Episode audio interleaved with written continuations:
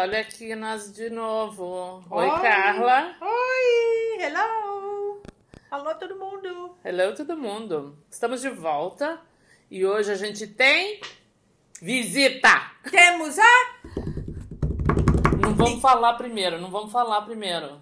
Não, não, vamos, podemos falar. Ok, podemos Não, falar o nome. Você fala, você fala. Nívia. Nívia, também conhecida como Nivinha, É. que é uma fofa. Nívia mais conhecida que nota de um dólar aqui na nossa região. Nívia. E, quiçá, de, a- a- além da nossa região. Antes da gente deixar a Nivinha falar, ahn, a gente vai introduzir a Nívia de uma maneira diferente. Agora nós vamos começar a introduzir as nossas visitas de forma diferente. Muito bem. Se Nívia fosse uma bebida, Nívia seria café. Se ela fosse um filme, seria Navilena. Não estamos familiarizados com esse filme, mas ela vai falar um pouco disso. Se ela fosse uma cidade, seria New York City. Ahn, o centro do universo, se você me perguntar. se ela fosse um bicho, seria cachorro. Se ela fosse uma sobremesa, seria arroz doce. Nham, nham, nham. Delícia. E se ela fosse uma palavra, seria força. Nívia, bem-vinda, querida. Obrigada. Eu que agradeço. Tô assim, honrada de estar aqui com vocês. É o seu primeiro podcast, querida? Primeiro. Pronto. Primeiro podcast. Tô super honrada, feliz e.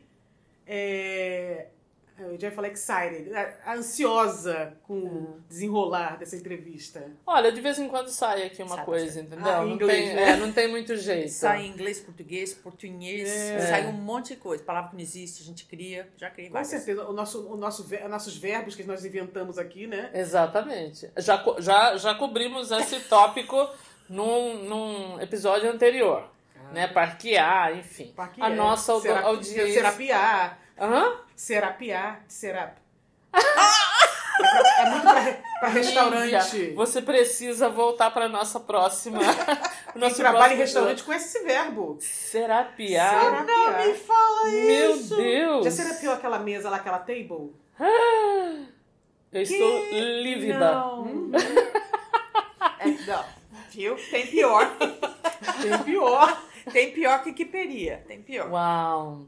Bom, Nívia, é, eu já conheço, assim, a gente não, não tem muita proximidade, mas é, eu já sei de você há muito tempo, há muitos anos, provavelmente bem umas duas décadas. Quanto tempo você está aqui, Nívia? 25 eu fiz esse ano. Eu também, Nívia, 25. 25. Uau, é muito tempo. E, e que eu saiba, você é um acontecimento. Você é um acontecimento. Muita gente te conhece, você está sempre em movimento, é muito ativa, muito dinâmica. Sim. E eu acho que isso é uma das coisas que as pessoas lembram a seu respeito. Nívia, qual que é a sua história de origem? Qual que é a your origin story? Que é uma coisa bem recorrente em- em- no, no inglês. Qual que é a sua história de origem? Da onde eres? De onde eres? Eu Ah. sou do Rio de Janeiro, bem do subúrbio do Rio de Janeiro, também conhecido como Zona Norte. Eu, eu sempre brinco assim, porque nem, nem todo mundo conhece do bairro de onde eu realmente cresci, que é Engenho da Rainha. Aí eu sempre falo assim, eu já nasci princesa. Nunca ouvi Tá falar? vendo? Eu já nasci princesa. Menina! Vem do Engenho da Rainha. que- Meu Deus! Aí eu sempre resumo é Pilares, porque é, é pertinho de Pilares, como tem caprichosos de Pilares. Não me fala que você conhece Alexandre, que eu quero, eu quero desmaiar que se você eu conhecer não conheço, Xande de Pilares. Com certeza meu pai, se estivesse vivo, eu não sei, naquela época, ele teria conhecido, porque meu pai era muito do samba. É Meu mesmo. pai era muito do samba. E meu pai trabalhava em todos os carnavais. Então eu fui criada praticamente em todos os carnavais da Caprichosa de Pilares. Uau! Porque meu pai era fotógrafo e ele que ele levava a gente. Uau! Delícia. Então, assim, eu cresci realmente, eu posso dizer, no, no samba. Uau! Que delícia. E aí vim do Rio de Janeiro, fui para São Paulo, porque é, vou começar a resumir agora a minha história. Eu, a minha irmã é dentista. E aí eu resolvi fazer um curso de prótese dentária, porque ela falou assim: já que eu vou ser dentista, você não quer ser minha protética? Eu fiz esse curso, tava, quando eu estava no final do curso, no, no ano que eu, que eu né, terminaria esse curso de prótese, eu recebi uma proposta de um grande amigo meu, que também era carioca, mas foi embora para São Paulo, falando assim, amiga, você não quer vir para São Paulo? Porque eu- aonde ele, ele falou assim, aonde eu for, você vai. Ele sempre falava isso, aonde eu for, você vai. E quando ele foi para São Paulo, ele falou, arrumei um trabalho para você, aqui numa editora. Começa amanhã, você quer vir? Eu falei, estou indo. E eu fui, gente. Assim, eu falei, tô indo. Vou trabalhar nessa editora, tá certo e tá certo. Que é a Pesca e Companhia, lá no, Uhum. em São Paulo. E fui trabalhar. E fui, gente. Larguei meus estudos de prótese, minha irmã. É bom se é isso que você quer, o que eu posso fazer? No teu último ano. E fui para São Paulo me aventurar. Eu fui imigrante em São Paulo. Uau! É, São Já- Paulo. aí já começou meu cursinho. Você foi imigrante, então? Eu fui imigrante, porque Uau. você se sente imigrante. É. Porque quando eu abri a boca, carioca. Todo, e, eu, e eu trabalhei no telefone. E aí to- até os clientes ficavam, você é carioca? Com esse sotaque aí. Aí eu tive que tentar perder um pouco do meu sotaque para poder parar de tirar. Suavizar. É, para poder tirar também a, a- a- o, fo- o cliente, às vezes, ele tira, saiu do foco do produto para É. falar do meu sotaque. Então eu não queria que misturasse muito. Aí eu comecei a suavizar mais, que era difícil, né? Porque eu É. não sabia qual era o meu sotaque. Pra mim a gente fala normal. É. Até que então Os outros têm Os sotaque. outros sotaque. os outros que têm sotaque, não, carioca não tem. Então, quando eu cheguei no, em São Paulo, que aí eu vi, eu falei, puxa, eu vou ter que mudar um pouco. E isso É. também foi na Folha, que de lá eu fui pra Folha de São Paulo. E a experiência foi incrível, né, gente? Porque aquilo como eu falei, é, eu senti um pouco ali já a diferença de cultura e um pouco assim também de. Ah, hoje eu posso dizer xenofobia, né? Porque eu nem sabia na época o que era isso. Agora, né, fala muito. Porque as pessoas realmente pegavam muito no meu pé por causa do meu sotaque. Aham. Entendeu? Às vezes brincando e às vezes com deboche. Mas tudo bem, como eu levava tudo na brincadeira, eu fingia que não entendia. É. E fazia de ah, tudo bem. Mas foi uma experiência incrível. Amei morar em São Paulo. Amei. É mesmo? Amei. Penso numa carioca apaixonada por São Paulo, sou eu. É mesmo. É a primeira que eu ouço. Eu amo São Paulo. Normalmente é, é o contrário, as pessoas não têm tanto. Eu, assim, eu amo o Rio de Janeiro, gente. Eu, Claro. sou, eu sou muito carioca, mas eu amei a, como é a dinâmica lá, como as pessoas trabalham. E isso pra mim foi uma experiência assim, foi um, um cursinho pré-vestibular pra chegar aqui Nova York, porque é muito parecido. Que é em esteroides, né? Ex- Assim, a coisa aqui é São Paulo on steroids. Quando eu cheguei aqui, eu fiquei muito impressionado. Falei, gente, como parece São Paulo? É. Até assim, a- a- o povo que tem em São Paulo, essa mistura de raça, tem aqui em Nova York. Eu falei, gente, eu, eu, eu realmente fiz um pré-vestibular lá em São Paulo. Então É. foi, foi ótimo. Muito bem. E de São Paulo você já veio parar aqui? Como é que Foi, eu fiquei um ano e meio. Porque aí o que aconteceu? Essa empresa que eu trabalhei, a Pesca e Companhia, que tinha um programa na televisão. é, Eu tô- me lembro desse nome. Você lembra? Tinha, é, tinha um programa que as pessoas pescavam, mas botavam o peixe de volta na água. Era só Lembro. é esporte. E aí tinha revista. Acho que foi meio assim o início desse conceito, né? Sim. De pesca não predatória. Exatamente. E aí a gente, eu trabalhava na editora, porque tinha assinatura da revista, então eu era telemarketing, então a gente vendia as assinaturas. Mas só que aconteceu, a empresa quebrou. Ah, que pena. Aí o meu desespero de imigrante em São Paulo. Eu tinha acabado de alugar um quarto com mais um mês, falei, meu Deus, e agora? Aí surgiu a oportunidade na Folha de São Paulo. Eu falei, meu Deus, eu vou trabalhar num, num dos melhores jornais do, do Brasil, que o pessoal fala, que é um dos grandes jornais, é a Folha, é a Gazeta, mas a Folha. Eu falei, será que eu consigo? E consegui, gente, trabalhar na É Folha de São mesmo? Paulo. E foi bacana? Foi muito bacana, porque eu nunca tinha trabalhado com uma empresa grande assim, sabe? Hum. Eu falei, puxa vida, que legal. E aí o que aconteceu? Fiquei lá, acho que um ano. Acho que foi um ano. E na verdade, ali foi minha grande oportunidade, assim. É, Tudo aconteceu na hora certa, porque aí eu tirei meu visto. Esse meu amigo que estava em São Paulo, que falou: Você vai para onde eu for, ele decidiu vir para Nova York. Ele falou: Vamos para Nova York. Eu, Hã? E você vai. Olha. Eu já te falei, aonde eu for, você vai. Uau. E foi dito e feito. Ele veio pra cá seis meses antes, preparando tudo. Ele falou assim, ó, quando a gente vai preparar tudo, eu e a Cris, que é minha amiga gaúcha, que eu, que eu também conheci lá em São Paulo, me ajudou muito. E aí ele falou, quando estiver pronto, você vai, você vai, vai já vai se preparando para poder vir para Nova York. E parece que foi tudo, gente, assim, é, foi tudo eh, trabalhando a meu favor, porque eu fui tirar meu visto. Na época, eu fui muito assustada porque eu vi na fila do, do visto as pessoas com muitas provas de bens e eu com uma agenda. eu ficava assim, meu Deus, todo mundo com fichário, com maleta, com arquivos, que tem empresa, que tem, tem, é, imóveis e eu com uma agenda. E a minha entrevista foi tão tranquila, eu, era, fui, eu fui a última entrevistada. E muita gente falou, ah, você não vai conseguir não. Ai, desculpa, é muito difícil, você não tem que provar nada. Nada que te segure no Brasil para te tirar teu visto. E você acabou de ser demitida da Folha. E aí, quando eu fui para entrevista, o, o cônsul, ele não me olhava muito, porque ele estava tão cansado já. E ele falou, você tá indo para quê? Eu falei, ah, eu quero ir tô indo para férias. Aí, você trabalha na Folha? Eu falei, trabalho. Eu tinha sido demitida naquela semana. E ele falou, você é aquelas pessoas que ligam para poder vender jornal? Eu falei, sou é exatamente essa pessoa que eu sou.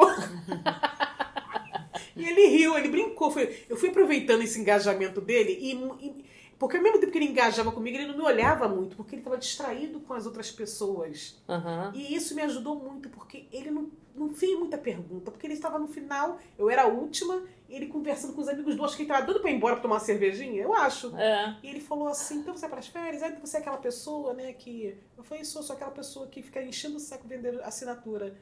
Ele, ah, então tá, vem buscar quarta-feira, ou daqui a dois dias. Aí eu não entendi, falei, buscar o quê? Eu eu tava tão assim, falei... Ele falou o que pra mim? Será que eu, eu vou voltar para poder buscar meu passaporte vazio, negado ou carimbado? Quando eu saí da entrevista que eu comentei com os meus amigos, eles falaram, Nívia, isso significa que ele aprovou, porque quando eles reprovam é na hora. Você leva o Ele não vai ficar passaporte com o hora. passaporte. Você lê, é. Aí eu falei, fui aprovada. Eu falei, meu Deus. Aí eu comecei a ficar, meu Deus, é muito, é muito Deus na minha vida, porque eu, eu demitida, sabe? Aquele, din- aquele dinheiro que eu recebi da Folha foi o dinheiro que me ajudou a vir para os Estados Unidos. Eu falei, Uhum. meu Deus, foi muito, tudo muito perfeito. Eu falei, meu Deus, que bênção. E foi o que aconteceu. E cheguei aqui também, assim, né? Morar com três, quatro pessoas que não tá acostumada, né, assim, fora do país, né, sem a língua. Porque eu, eu ficava assim, eu ficava é, estudando durante o meu trabalho. Era isso que eu ia perguntar. Você tinha alguma base do inglês? Então, a minha vida toda, na minha escola, eu aprendi inglês. Só que sempre eu tinha opção. O se eu queria inglês ou francês. E eu sempre odiei inglês. Então eu sempre ia pro francês. Eu era considerada, eu fui considerada a melhor aluna da escola, eu e mais uma menina, porque a gente era muito boa em francês. Então a professora ela fez questão de presentear os melhores alunos dela, e eu era uma delas. Eu falei, meu Deus. Ela falou, Nível, você só erra os acentos, que é muito importante na, na língua francesa. E aí eu falei, meu Deus, e agora eu preciso do inglês, como é que vai ser? Aí eu comprei um livrinho chamado Inglês para a Viagem. Uhum. E ali tinha muitas perguntas e respostas, tipo assim, o básico de conversação. E além da Folha de São Paulo, eu trabalhava durante a manhã, eu comecei a trabalhar para o Bip Intelco, que na época a gente não tinha celular. Ah, Tava- foi a época que começou muito. o celular. Uhum. Foi a época que começou o celular. Era Bip, né? E eu É. era aquela operadora que, pois não, senhor, qual a sua mensagem? que eu nunca me imaginei. Eu falei, meu Deus. Aí eu lembrei daquela datilografia que eu fiz há anos atrás. Datilografia. Datilografia. Vamos pausar aqui um momento, Sim. porque uma parte da audiência aqui é gente jovem, que são os meus alunos. Sim. Gente, datilografia é uma coisa super assim. Antiga. Pré-histórica. Pré-histórica. É. Logo depois, assim, dos, dos, do- que os dinossauros sumiram, Sim. essa atividade Surgiu a datilografia. Mecanografia era na escola. Mecanografia. É, eu falei, eu vou botar meu curso em prática agora. Eu tentava lembrar que a- cada dedo, cada letra que Ah, S, D, representava. F, G, C, cedilha, L, K, J. K. Aí no início eu ia só nos indicadores, né? Mas depois eu fui botando em prática aquilo que eu tinha aprendido na datilografia. Claro. E aí eu já tava já expert, que eu não conseguia, eu não precisava nem olhar no, que, no, que, na, na- no teclado, eu já digitava olhando pra tela. E ali surgiram histórias, gente. Gente, eu nunca, eu nunca imaginei que eu ia escrever tanta coisa Olha, fora desse mundo. é mesmo? Mas era tudo, era ameaça de morte, declaração de amor, era de tudo. E eu não podia. Você tá brincando? Não, era algo assim que eu ficava assim. Ah. Hora que eu, eu tinha que disfarçar a minha surpresa. E eu trabalhava de seis à meia-noite nessa empresa. Bip Intel, é o primeiro bip no Brasil.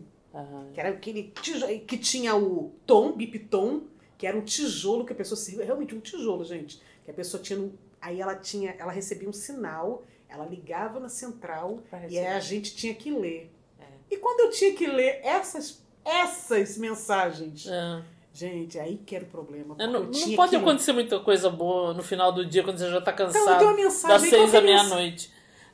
Gente, e aí a- a- eu tinha sempre alguém escutando. tem uma pessoa monitorando todo mundo. E quando a diretora se ouvia o que eu, o que eu escrevi e eu li, Ah. ela falou: não, você não pode mandar esse tipo de mensagem, você tem que resumir, ligar para fulano. Eu, eu era proibida. Porque às vezes eu falo, fulano, vou te pegar. Vou te dar uma facada, não uma pode. facada. E aí eu, eu mandava e eu tinha que ler No filter. Sem filtro sem nenhum. filtro nenhum. E eu assim, pois não, senhor, boa noite. Então sua mensagem é, fulano de tal, se prepara que eu vou te matar. E com essa voz. eu tinha que falar com essa voz. Aí a mulher, ela fazia sinal assim. Aí ela me explicou, não, ó, você não pode, quando for uma ameaça, assim, ou algo muito, assim, erótico, né, você tem que resumir e, e- e pouquinho, e, ou falar, ligar para fulano. Mas, gente, eu... Foi incrível, foi incrível. E aí, de- disso daí, o que, que acontecia? Quando o BIP não estava muito ocupado, né, muito... Depois com o moderno, saía mensagem na telinha, que era o outro Uau. BIP mais moderno. Isso é outro level. É outro level. E aí eu, eu estudava inglês nesse momento dessas Hum. pausas. Porque às vezes de seis à meia-noite era bem devagar essa, esse período. É. E aí eu ficava lendo e rele... Aí o que aconteceu? Aquele inglês que eu aprendi no, na, na- na- no primário, no ginásio, vol... ia voltando. É sério? Uau. Ia voltando. E eu fiz um cursinho na escola, tipo, de dois meses, um professor, ele dá uma aula privada pra gente, é, depois da, da- do período da aula, ele tava uma, aquele inglês, gente, foi voltando todo. Eu falei, meu Deus, eu aprendi assim, em dois meses, que eu aprendi a minha vida toda, eu relembrei em dois meses. Então, quando eu cheguei aqui, eu entendia mais ou menos, porque a- o sotaque é totalmente diferente, né? É. Porque a gente aprende no, no Brasil inglês britânico e chega aqui com esse sotaque americano bem, né? Aí eu falei, meu Deus. Mas eu sabia ler. Uhum. Então, muitas vezes eu tinha eu lia e aquela algumas letras, que- algumas frases que eu já entendia, eu conseguia formular toda a frase. Eu falei, ah, então eu vou conseguir me virar daqui. Mas eu respondi o básico, assim, mas isso me facilitou muito, porque em seis meses de América eu já estava me comunicando. Sério? Uau. Sabe como eu, me desco- eu descobri? Ah. Como eu já estava me comunicando com seis meses? Eu atropelei uma mulher. Você atropelou uma pessoa. Atropelei. É, isso vai fazer você. Né? é, Aí Falar agora sim. qualquer língua, né? Eu fui assim, eu tava tirando minha carteira, porque eu não dirigia no Brasil, eu não sabia dirigir. Aí eu comprei um carro. Eu falei, agora eu vou ter que dirigir. Então eu comprei o carro antes de saber dirigir. No Brasil. Não, aqui. Ah, aqui. Aqui. Ufa. E aí, quando eu é, comprei esse carro, foi uma oportunidade, meu amigo, 500 dólares, vamos comprar um carro agora pra você. Eu falei, mas não sei dirigir não, você vai aprender depois. Aí meus amigos foram me ensinando. Então, o que aconteceu? No dia, um dia antes da minha, do meu test drive, né, que é pra fazer o teste na- manual mesmo, que eu tenho que dirigir com a pessoa do lado, eu atropelei essa senhora. Ai, Em Rye. querida. E Ryan? Ah, e- mas foi, gente, foi tão a, a culpa dela, mas você sabe que nunca é culpa do, do, do acidente do, do- da vítima, né? Nunca é. Nunca é pedestre. Porque o que aconteceu? Eu tava no sinal vermelho, e aí quando deu sinal verde eu fui. Essa mulher me surge de trás de um caminhão, do nada. Ai, Ela saiu dali da- onde é o Subaru. ela materializou. Ela materializou. Ela atravessou a rua com sua linda maleta segurando. Acho que era computador, né? Aquelas maletonas que ela parecia uma executiva. Ela atravessou olhando pra trás, conversando com alguém. E ela seguiu. Ela Ah, seguiu não. atravessando, olhando e conversando com alguém que estava atrás. Eu, quando eu vi, e ela saiu de trás desse caminhão, que foi uma surpresa, não tinha tempo de frear. Eu peguei, mas eu peguei ela de raspão. E ela rodou e caiu. Eu falei, meu Deus, ou eu, ou eu corro agora, ou eu assumo. É. Eu falei, meu Deus, eu não falo a língua. Comecei- aí começou aquela. Eu Claro. não falo a língua, eu acabei de chegar, são seis meses nesse país, eu O atropelo uma mulher, uma americana. Eu falei, não, gente, eu sou a pessoa criminosa procurada na, em Nova York. Wanted. Wanted. E eu tava indo trabalhar, e nesse dia eu estava sozinha meu permit, que não Hum, pode. Não É, pode, ai. E o dia antes da prova, um dia antes do teste, para pegar minha drive license, eu falei, não, não, peraí. Eu não vou falar a palavra azar, porque eu não gosto de falar essa palavra, mas eu falei, meu Deus, que falta de sorte. Num dia antes do meu. E eu, hoje que eu tô dirigindo sozinha. E aí essa mulher levantou, sacudiu, literalmente, ela sacudiu o cabelo assim, Deu volta por deu cima. um jeitinho no blazer dela e veio na minha janela e falou assim: Por favor, sua drive license, você pode parar ali? Eu falei: aí eu, eu- E eu entendi o que ela falou. Eu falei: É uma polícia? É- Ela é da polícia? Porque ela falou de um jeito tão assim. sabe, com autoridade, por favor, você para ali naquele posto de gasolina, você estaciona e você me dá sua drive license, por favor. Eu falei, gente, eu atropelei uma policial. Não. O que aconteceu? Ela, ela, ela, ela, ela levantou, o motorista do caminhão entregou para ela um papelzinho, que aí eu pensei, é a minha placa. E ela falou: você pode sair do, do seu carro, deixar ele aqui e me acompanhar, que nós vamos na corte, que é aqui ao lado. Não! A corte era um bloco dali. É, um, é. É. Atrás do É. posto de gasolina é a corte de Rye. É. Aí fomos andando. Eu falei, meu Deus, peraí. E na hora de, dos policiais me entrevistarem, eu falei, eu não falo inglês, eu não falo inglês. Ele falou, ma'am, ma'am, eh, listen to me, pay attention. Aí eu, ele tá me chamando de homem? Porque eu nem sabia que ma'am era madame. Aí no meu inglês, man era homem. E não madame, ma'am. Eu não sabia a diferença. É, é. Porque né, o nosso ouvido não estava tão preparado ainda Claro. para a diferença dessas palavras. E eu comecei assim, a ficar nervosa, querendo chorar, porque eu falei, puxa, os policiais são tão lindos, que eu fiquei impressionada com a beleza. É, né? Eu tava nervosa, mas eu não tava morta. Eu não tava eu não tava cega. né, meu bem? Era dois homens belíssimos, bé. Eu fiquei assim, ó. Sabe? Eu falei, meu Deus. Peraí, preciso caprichar mais no batom pra sair de casa, pra Peraí. atropelar as pessoas. né? Aí ele falou, preste atenção que eu vou falar devagar e você vai entender. Eu falei, ok. E eu entendi mesmo. Eu falei. Aí ele falou, aí ele falou, como aconteceu? Aí vem o meu inglês. Eu falei, agora eu vou ter que botar em prática. Eu falei assim, I was in the red light. Bem assim, bem pesado. E ele anotando. I stop. Green light, I go. Eu tive que falar desse jeito. Eu não vou esquecer nunca do meu inglês.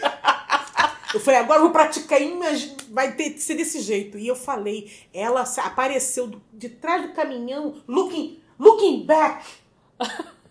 She walking looking back. And I, I hit her. Bem, bem devagarinho. E ele anotou, e ele fez eu ler. Aí, como eu sabia ler, É. e ele falou assim: agora eu preciso que você leia para confirmar né, o boletim para ver se está tudo certo. E ela quietinha, ela foi concordando assim, ó. E ela assim, eu te juro que ela começou a chorar. Sério? Ela estava ótima, ela estava assim numa autoridade, que eu pensei que ela era policial. é. Aí quando a polícia chegou assim, que ela tava. Aí você viu aquela lágrima Aquela singela. lágrima, ela, ela com a meia calça desfiada no joelho, que é onde foi lá ralou. Prova material do O ocorrido. que salvou ela foi a maleta, porque meu carro era branco, ficou todo marcado de couro. Então só rasgou é, o, o machucado dela realmente, assim, foi ralando o, o joelho no chão e, e rasgando a meia calça. E ela, assim, emocionada, nervosa. E eu olhando pra ela, assim, eu nervosa e com raiva ao mesmo tempo. Falei, ué, mas não tava bem? Não era policial? Aí eu li tudo, eu falei, não, é, foi exatamente, ele escreveu exatamente o que eu falei, mas não, né, no É. inglês certo. É, eu é. entendi. Eu falei, yes. Esse, é- esse, é, o- esse é o repórter. Ele falou, ok.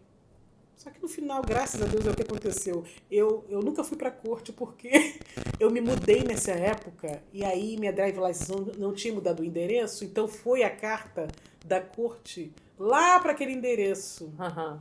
E aí, fo- essa foi minha desculpa. Por que, que eu não fui no trial? Aí eu falei, porque eu acho que foi porque eu não mudei a drive license a tempo e chegou a carta lá e eu não recebi a tempo.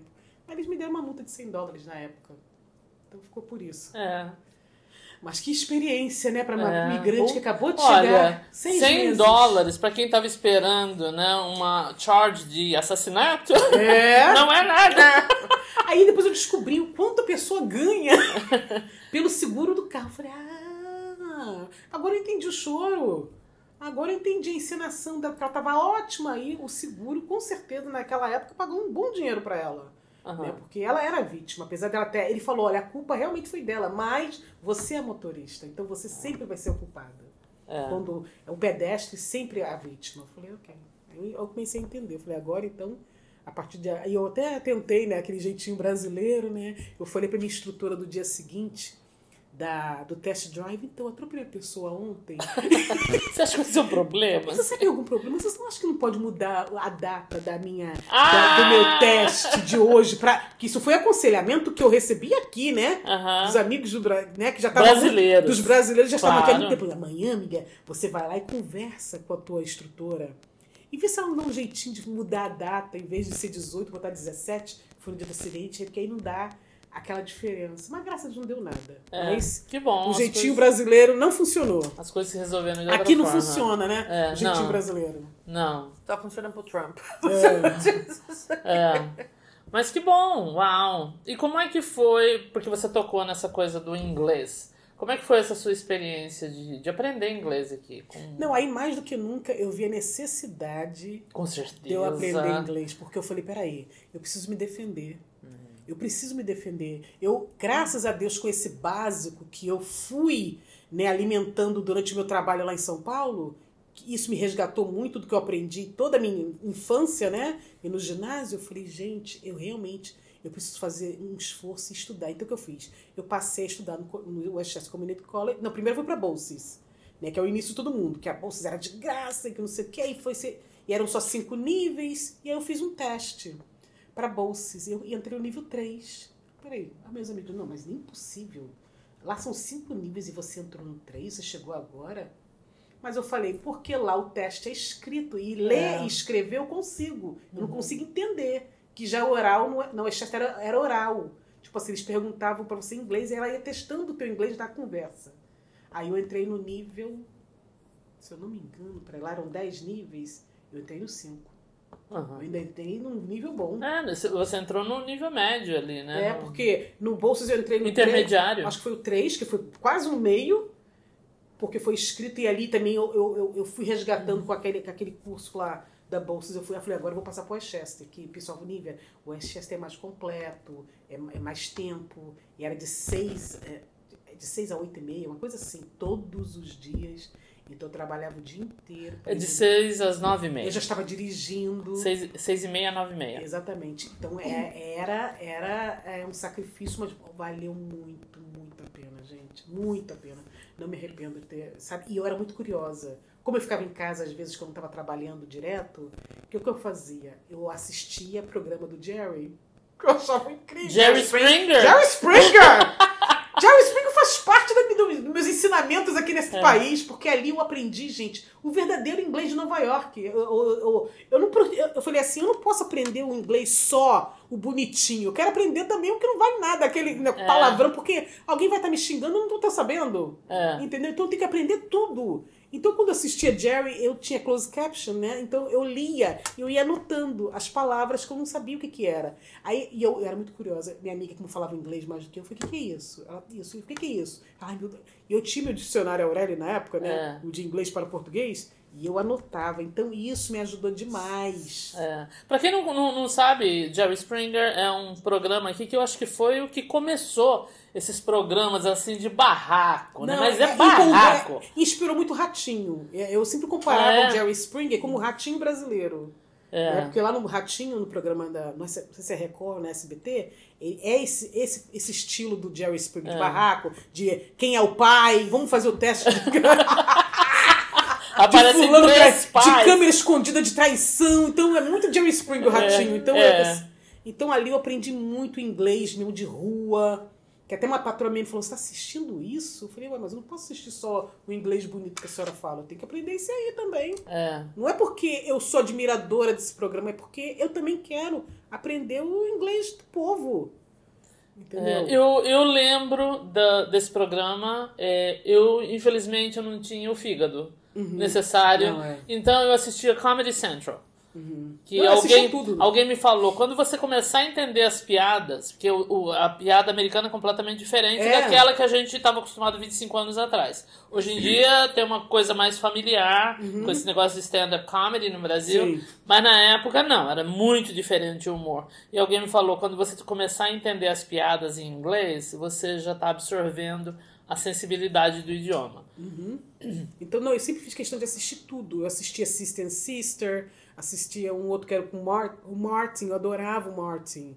Que também já era um inglês mais que dos negros, que é um pouco diferente também. É, é. Que eles têm aquele, muito aquele, aquela gíria. E eu e ali com o Martin, gente, que era também uma comédia, que eu me divertia demais, mas eu aprendi também essa- essas gírias, entendeu? Que os negros usam mais. Que Eles falam diferente, né? É, é diferente. Ah, meus primos, vou aprender com meus primos agora. Ficava brincando assim.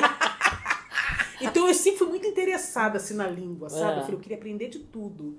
Aí depois também o espanhol. Eu aprendi muito espanhol assistindo televisão. Aí assisti a Laura, que era a versão do Jerry Laura. Springer. Eu tava tentando lembrar o nome dela. É a versão do Jerry Springer É. em espanhol. A senhorita Laura, senhorita Laura. Laura. Nossa, eu É. amava a senhorita Laura. Mas tem uma brasileira cujo nome agora eu não lembro, que ela começou esse tipo de programa no Brasil também. Eu não lembro o nome dela, mas ela tava outro dia no programa do.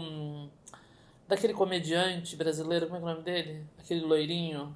Ah, o, o Eu Fábio Pochar. O- no Porchat, ela tava no É a Porchat, comprou. Cristina Rocha, eu acho. É Cristina, o nome Cristina dela era, Rocha. o nome do programa era Cristina. É exatamente ela, E, Cristina e Rocha. ela começou. E eu me lembro que na época, é, logo depois que começou o programa dela, depois de pouco tempo eu vim pra cá.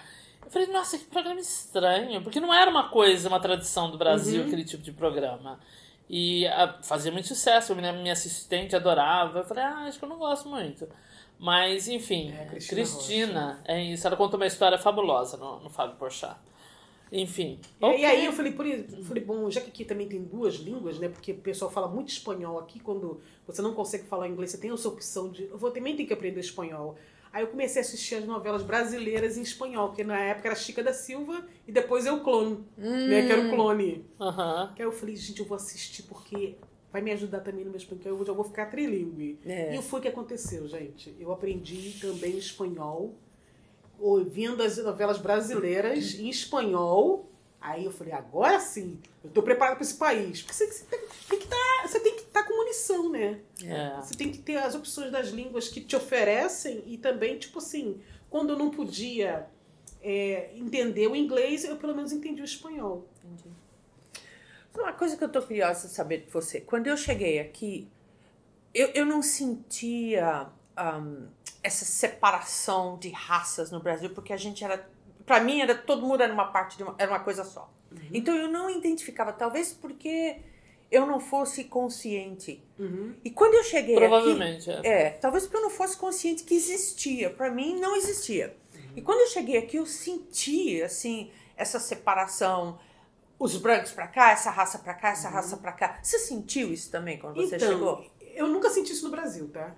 Eu nunca, às vezes as pessoas falam assim, eu falei, gente, eu nunca senti essa diferença. É óbvio que a gente já escutou piadas, entendeu? Mas a maioria dos meus amigos no Brasil eram brancos, a maioria, não que eu não tivesse claro que eu tinha, entendeu? Mas eu nunca percebi, assim, essa diferença, tipo assim, aqui é negro, aqui é branco. Nunca tive essa diferença. Aqui, engraçado, eu, eu senti dos próprios negros fazendo diferença comigo porque eu era imigrante. É, Isso é. eu senti muito na, na DMV, É. né? Onde a gente vai tirar É, a drive license lá. É, é. Eles, eu achava que eles iam me tratar. Eu falei, bom, já, eu já vi a cara amarrada delas, né? Eu falei, não, ela vai Não, ali é ela vai ver sou quase parente. Sou. Ela vai me. Ô, ô, prima! Que eu, eu, eu chamo de primo. Eu falei, pô, ô, prima, sabe que é a corzinha aí? Porque eu no Brasil, eu já. Eu já Tamo junto! uma vez no Brasil, eu não fui, eu nunca fui assaltada no Rio de Janeiro, nunca. Mas eu evitei um assalto no Rio de Janeiro. Por quê? Porque eu era pretinha. Foi literalmente. Eu tava no ônibus lá atrás, linda, sentada lá, Plena! plena, sentadinha. Porque lá no Rio, você entra por trás, passa na roleta pra ir pra frente. É, É um pouco diferente, de era diferente de São Paulo na época, agora tá tudo igual. agora tá igual. Mas a roleta no Rio era, era lá atrás. Então eu falei, se você sentar aqui, que chamava de cozinha. Lá atrás, no, no, no fundo do, do- Chamava cozinha. Vou sentar aqui, que aqui tem lugar. E eu com meu amigo branquinho, esse que falou que aonde, eu, onde, aonde ele fosse, eu ia. Eu ia. E Assim. era assim. A gente era desse jeito. E tá eu e o Alexandre lá atrás no ônibus. Ele falou assim, amiga, vamos lá pra frente. Eu falei, vou nada. Lá dentro, olha lá, cheião, eu não vou em pé, não. Tô aqui sentado no conforto. Ele falou, amiga, como eu já conheço ele, com esse, que ele já foi assaltado várias vezes, e ele tem cara de rico, mas ele não era rico, aí ele falou, amiga, eu falei, para com isso. Para, já, já pensando assim, para com esse racismo. Para com isso, só porque tem um monte de pretinho aqui atrás. Meus parentes estão aqui, deixa quieto. Não faça isso, mas eu fiquei quieta. Eu- Periga teu primo me- aqui. ele já entendia meu olhar. Eu falei, para com isso, para com isso. Ele, vamos lá. Ele falava Nívia. Ele falava meu nome, Nívia. Vamos lá pra frente. Eu falei, eu não vou. Aí, nisso, um primo meu, que eu nunca vi na minha vida, que estava lá atrás, ele falou, Nívia, você vai lá pra frente agora. Eu entendi o recado. Eu nunca tinha visto aquela pessoa na minha vida, mas eu entendi o que estava. Aí que eu fui entender o porquê que meu amigo estava insistindo da gente ir pra frente. Ele falou: Não, Nívia, você vai lá pra frente agora. Eu falei: Não, tô indo. Levantei, já paguei minha passagem, passei. E fui lá pra frente fiquei em E o amigo foi? Aí foi, aconteceu um assalto lá atrás. Mas o. Peraí, eu tô preocupado com o amigo. Não, meu amigo foi junto. Foi. ju- Ah, ok. É, Não, Lá- meu, amigo lá depois. O meu amigo foi o primeiro que passou na roleta e ainda pagou minha passagem. Não, lá no Fiz a questão. o Aí que ele foi me explicar o que, que aconteceu. Teve o assalto e os bandidos desceram do ônibus. Quando os bandidos desceram do ônibus, ele falou: Nívia, você não entendeu o que estava acontecendo? Eu falei: Não, o que, que aconteceu? Ele falou: O tempo inteiro os caras estavam falando. E aí? Como é que vai ser? E ela? Nívia, Poxa, você. Nós é- somos primas. Ele fa- eles falaram. Porque eu sou uma pessoa completamente desconectada. Então, Entendeu? Aí ele falou, os bandidos falaram assim, e eu não escutei. Meu amigo escutou tudo. Ele falou, mas e ela? Ah, não, ela não. Ela é da nossa cor, né? Poxa, ela é da nossa raça. Não, é nossa irmã, né? Ela não, mas e ele? Sacanagem. Ah, ele tá com ela, deixa passar. Ele tá com ela, deixa passar. E isso, Alexandre, vamos, Nívia, lá pra frente. Eu falei, não. Aí o bandido falou, não, Nívia, você vai. Com o meu nome. Nívia, você vai sim pra frente agora. Porque eu tava atrapalhando, né, o esquema dos caras. Você tá. A prima, tá a prima, atrasando. A prima a tava. prima tava atrapalhando o esquema. Eu, a prima passou correndo. Eu falei, não acredito que ele falou, cara, eu vou sempre andar contigo, cara. Tu é preta, tu me defende. Meu Lucky Charm. Até hoje a gente lembra, até hoje, passaram 30 anos que a gente tem essa amizade. Ele fala, amiga, até hoje eu não vou esquecer nunca, você me salvou aquela vez. Nívia. Só por causa da sua cor. Então, é- olha, gente, eu vim pra cá e minhas próprias primas estavam fazendo diferença comigo. É. As minhas próprias primas, gente, fazendo essa diferença comigo. Elas me tratavam assim. E eu sempre sorridente, que eu sou assim. É. Tô sempre sorrindo. Aí eu já falei, ai, minha parente, né? Ela, pois não, o que que é? No- eu falei, É. meu Deus, eu me senti. Aí que eu fui, comecei a descobrir sobre é, o que aconteceu no passado, como eles sofreram. É, é. Ah, mas do Brasil No também Brasil, sofreram. no mundo No, no inteiro, Brasil, é, no mundo é, inteiro, mas, é. é, mas aqui- igual aqui, eu, eu não sabia dessas coisas assim, ó, que eu não podia entrar numa loja porque tinha branco, porque te comprar e, e mesma coisa ao contrário. Eu falei, meu Deus, É. coisa triste. É. Ah. Eu, eu, eu, eu- até entendo assim um pouco dessa revolta, que também já passou, né, gente? Mas ainda existe né, o velado racismo, mas. É, é difícil porque é uma, é uma geração, ou duas ou três, que foi simplesmente assim, é, completamente oprimida. Como é que você recupera esse tempo que eles não tiveram? A mim, Uma geração? com várias. Não, não, várias. Va- Muitas uma ou duas, gerações. várias. A gente tá falando de, De séculos. séculos. É, de século. Então- Agora- perdão, pode Então, então, como é que você recupera isso? Você fala, uau, e não, a gente entende, passou. Mas aquele tempo você não, não recupera mais, né? Então, eu, eu, eu entendo perfeitamente, mas eu tô perguntando porque eu cheguei em abril. Maio, junho e julho foram os fogos, meus primeiros, Foto de July. E eu fui pra Manhattan com uma amiga. E aí eu queria ver os fogos, eu tirei a foto, não sei o quê. Tinham três casais assim, do meu lado, vários casais do meu lado, e um cara bem alto. Eu falei pra ele: Você tira uma foto pra mim? A mulher quase me matou. Porque. Aí eu olhei pra ela e falei assim: Mas eu não tô entendendo. A branquinha aqui no meio dos, Dos primos. dos primos. Mas pra mim era a coisa mais normal do mundo. Eu falei: I don't care, porque é assim que eu faço no é, Brasil. Exatamente. Não. Eu tava no lugar errado, pedindo pra pessoa errada, mas ela quase me matou. Falei, nossa, mas. Ai, minha amiga, cai fora, cai fora, cai fora. Falei, mas por quê? Não, não, não, não, não, aqui não é pra ficar. Falei, gente, mas por quê? Não, porque essa é a sessão deles. Eu falei, sessão de quem? Não, essa é a sessão dos primos. Eu falei, É, a gente- eu não conseguia entender o conceito. É. Então, mas hoje, talvez, então, eu, eu entendo, mas eu queria Não, saber e do engraçado sua que parte. Eu não, eu não percebi isso dos americanos, dos brancos, tá? É. Eu, é, eles sempre me trataram muito bem. Eu falava assim, uau, independente da diferença de cultura ou de eh, monetária também, eu, eu vi isso nos meus patrões, mas teve, uma, uma- teve um acontecimento que me marcou muito, Hum, que foi a filha de uma patroa. hum, Que era uma menina, uma menina, na época que eu fui trabalhar, ex-judeus. Eu fui trabalhar lá, eu, limpava, mas ao mesmo tempo eu era terapeuta, porque minha patroa gostava muito de conversar comigo sobre a vida dela, o que ela passava. E eu via naquela mulher, assim, um sofrimento, gente, e ela não tinha com quem desabafar. Então ela encontrou em mim uma amiga, assim, sabe, pra poder dela desabafar. Então ela passava muito tempo conversando comigo uhum. sobre Uma confidente, uma né? confidente. E, e, ela- e aí eu ficava, e eu dava essa atenção pra ela. Mas a filha dela, gente, na época, acho que ela ela tinha uns 11 anos, ela não me olhava.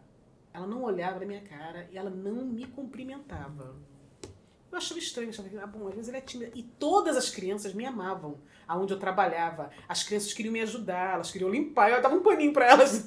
Ah, vou te ensinar. e as crianças vinham atrás de mim, gente, não, deixavam eu trabalhar. E eu e falavam, nossa, como você tem jeito com criança? Eu assim, eu amo criança. E, e essa menina, ela não me dava chance, assim, ela não me cumprimentava. A mãe dela forçava ela arrumar as coisas do meu lado, ela chorava. Era muito sacrifício pra ela. Eu falei, meu Deus que estranho. Eu falei, ah, ela não, sei lá, ela não tá, não tá à vontade. E tá. Eu trabalhei nessa casa, gente, te juro, uns 5, 6 anos. E a menina continuava do mesmo jeito, já adolescente. O irmão dela, autista, ele ele realmente, ele, ele, ele, ele passava direto comigo, mas se eu falava, hi Jane, hi Nive, how are you? É. Ele era muito receptivo comigo, uhum. sabe? Ele gostava de conversar quando eu conversava com ele, mas eu tinha... Mas era outra eu coisa. tinha que ser minha iniciativa conversar com ele, uhum. entendeu? E era outra coisa. Agora, aí tá, ela não entendia. Uma vez ela chegou pra menina e perguntou: por que que você trata a Nívia desse jeito? A Nívia é tão, sabe, ela é tão querida. Perto ela... de você? É, não. Hum. É aí que tá. A mãe, eu, eu não acredito que a mãe teve coragem de me contar isso. Ela perguntou: qual que é o seu problema com a Nívia? Por que você trata desse jeito? Por que você não dá uma chance para ela? Você não simpatiza com ela? Ela falou: sabe o que é, mãe? Eu não gosto de pessoas com disability. Disability? Aí eu Aí ela contou isso para mim com muita vergonha e ao mesmo tempo eu falei que é assim, peraí, peraí, eu, falei, eu tentei, minha ficha caiu. Eu falei, peraí, disability? Deixa eu buscar aqui no dicionário. Do... Eu falei que eu saiba disability é a pessoa. Porque, peraí, eu, eu, eu caminho, eu enxergo. Qual é o problema? Porque eu sou negra? Eu falei pra ela. Ou porque eu sou acima do peso? Eu não entendi o que ela quis dizer com disability, uhum. porque eu sou perfeita. É. Eu sou perfeita ela falou, eu tô muito envergonhada e desculpa. Eu falei, olha. Mas eu... o que, que era afinal? Não, até hoje eu não sei, mas quando eu comento isso com um americano, eles arregalam os olhos. Assim, que eu já contei isso com uns três ou quatro patrões meus. Uhum. E eles falaram, não é possível, né? Porque ela falou isso. That's so mean. Mas, mas qual que é mas, o ponto? Mas eu acho, que o ponto, eu acho que o ponto é eu, de eu ser imigrante, de eu ser negra e de eu ser gorda. Okay. Ela, ela, ela considera isso um disability. Ok. Oh my God. E não a, a, pressão que essas meninas sofrem na escola também. Os americanos, todos os americanos que eu, minhas patrões falam nível, eu entendi exatamente o que ela quis dizer. That's so mean. That's very mean. Very mean. Very então, mean. as pessoas, na verdade, elas não conseguiam nem me explicar direito, mas eu entendi que era isso. É. Eu falei, eu, eu, é, mas assim, eu ficaria curiosa de, de perguntar para ela exatamente qual que é? Mas eu cheguei a perguntar, eu falei, ah. mas é porque eu sou gorda e sou negra? E a mãe? Ou sou imigrante? explicar ela, também? Ela, ai, eu não sei nem. Ela, não quis me explicar. É. Mas eu questionei se fosse soube. isso. Se fosse é. isso, eu falei, poxa, eu sou imigrante, mas eu falo inglês, me comunico. Você é. consegue me entender, tanto é que a gente conversa. É. Eu já estava num nível que a gente consegue ter uma comunicação. Tanto é que ela desabafava comigo. E aí chegou um ponto que essa menina saiu do college e foi morar de volta para casa e ela estava trazendo um gato. E eu sou alérgica a gato. Então, esse foi a minha libertação. Ela falou assim: Nívia, a minha filha tá voltando, mas ela tá voltando com gato. E eu sei que você é alérgica. E é assim, tipo, entre escolher você e a minha filha, eu vou ter que trazer, eu vou ter que aceitar ela com gato. Uhum. Eu falei, não, mas você pode ficar com a sua filha, você tá certa. É. Com o seu gatinho. Eu que não sou obrigada. É. Porque eu sou alérgica, eu, eu, eu passo muito mal uhum. na presença do gato. Eu, realmente, gente, eu descobri isso aqui. Eu tenho muita alergia. Uhum. E então você pode ficar à vontade com a tua filha, com o gato, eu estou indo. Foi quando eu me libertei que falei, gente. Porque eu, eu pensava muito no dinheiro. Tá? Claro. Tá? Ia fazer falta aquele trabalho? Ia, porque se eu não me engano, eu não sei se eu trabalhava uma vez ou mais naquela casa por semana. Eu falei, vai fazer falta? Vai, mas eu vou conseguir. É. Falei, não, vou sair daqui porque vai tirar esse peso também, porque eu não, eu não me sentia à vontade perto da menina. E depois, sabendo disso, é. Porque, de uma certa forma, eu entendi o que ela quis dizer. Posso não ter traduzido na pé da letra. Porque é. eu falei, eu sou. Eu tenho todos os sentidos. Eu, eu né, eu, eu realmente. Eu, eu, eu, me, eu falei, eu não estou entendendo qual é dela. É isso que incomoda ela? É minha presença negra ou, ou, ou fofinha, né? É. Eu falei, gente, porque isso não é disability. É. Mas no, no matter what, mesmo que se você tivesse, ou mesmo quem tem, uhum. é porque ela te via como uma pessoa inferior de alguma forma. Exatamente. Em um desses recortes que você mencionou. E, e, mesmo que você tivesse algum tipo de disability, que eu acho que a gente precisa aparecer com um termo melhor. Uhum. É, eu. É uma pessoa incapaz, né? É, não, não faz inferior. Exatamente. Não é? A gente precisa trabalhar com E era uma menina assim que defendia os animais, que era muita mãe. Falei, puxa, me admira ela, que, É. que, ela, que, ela, que ela, ela luta por uma causa, ela defende uma É. causa e fazer isso com o ser humano. É, Ela tem um problema de lógica, ela não É. sabe pensar. Exatamente. Não é? Uau. Muito interessante. Foi Mas você sabe que falando isso, você falou as primas e tal, o Tony Tornado, que tem quase 100 anos, que é uma coisa espetacular. Que é uma A coisa. A mim, Eu não consigo. É. Eu quero, eu quero beber o que ele tá bebendo. É, Ele fala que quando ele era jovem, ele veio pra cá e tinha aquela coisa, né, na década, sei lá, de 60, 70. Porque eu vou lá, porque os brothers veio pra cá, arrumou uma confusão, levou um cacete tão grande dos brothers. Ele teve Ele naquela, fala, naquela época de 70, do disco, do. né? Isso! do- Que ele daquele já fazia sucesso. 54, Estúdio 54. Sim, ele já fazia sucesso no Brasil. Ele já era o Tony Tornado no Brasil. Aí ele falou: vou lá, vou arrasar, vou no Bronx. Foi no Bronx, levou um cacete no Bronx. Dos primos! Dos primos, do próprio, da própria família. Por quê? Porque tem esse isso. negócio. Quem é você na fila do pão? É, entendeu? Meu Deus do céu, que história. É. Já adianta, gente. Todo mundo tem uma história, né? Meu Deus. E Então, e essa coisa de, de ser imigrante, não tem como. Você você tenta. Você pode tentar se preparar, É. mas vai ter Vai. situações. Você vai atropelar alguém. Exatamente. E aí que tá. Você vai ter que administrar isso. Ou você vai cair de depressão Uhum. com essas diferenças que as pessoas vão. Ai, Que não, acontece muito. Esse aqui não é pra mim. Aí você não consegue viver na América, porque tu tem que aprender a lidar com essas coisas, com essas diferenças. Aí não é lugar pra você, América, porque isso aí foi muito aprendizado pra mim. Nossa, muito. Me amadureceu É. demais. E você caiu, quer dizer, a gente, nós caímos num lugar aqui que realmente é uma selva de pedra. Demais. Eu me lembro que eu tava na- em Nova York, uma, das vezes que eu fui para Nova York no início aqui, e eu consegui elaborar uma sentença para e eu entrei no, eu precisava de hum, moeda de 25 centavos pro parquímetro. Na época ainda tinha parquímetro. E aí eu entrei e o cara falou: "Você vai comer aqui?" Eu, eu queria trocar porque eu não tinha moeda e eu tinha acho que duas notas de um dólar. E aí ele falou, mas você vai comer aqui? Ele falou, eu falei, não, mas eu queria saber se você podia trocar. Ele falou, olha, você está perguntando se eu posso. Sim, eu posso trocar, mas não vou trocar. Eu falei, ah. E fiquei pensando assim, mas por que ele não vai trocar? Eu não tô entendendo. E aqui ninguém tem problema de não ser gentil. Né? E next, sai da fila que tem gente na fila. Né? Eu falei, gente, que pessoa, que coisa, que que custa? É. né, que a gente vem com essa mentalidade. Mas É. aqui é, é diferente, é muito diferente. As pessoas É são muito, muito diretas. diferente. São muito, Muito diretas. É. Eu ficava impressionada com. É. Eu ficava impressionada, porque eu, eu acho que eu era muito sensível, gente, porque eu não tava. Realmente eu acho que eu não tava preparada Como cultura, nós como somos. Nós cultura, somos. essa sinceridade deles, É. americanos. Eu falei, Meu É. Deus, Você eu precisa desenvolver Mas eu vou uma- chorar, eu tinha vontade de chorar. Sim! Aí eu falei, peraí, não, tu me segura, peraí. Eu acho que é- eles são assim, eles são muito 880, né? É. Eles te amam num dia, mas eles te odeiam. Eu, eu- Assim, se, se, você- se eles não gostam de alguma coisa, ele não tem dedos pra te dizer que ele Não. não gostou. E na cabeça dele, não é que ele desgosta de você, mas essa coisa aqui que você fez, eles não gostaram É. e eles vão te deixar saber claramente disso. Claramente. Eu, aí eu ficava, meu Deus, a mais ontem ela falou que me amava, porque foi até muito rápido, porque era muito rápido o I love you. Aí daqui a pouco assim, I don't like you, I, you know, I, I can't stand. Eu falei, ué.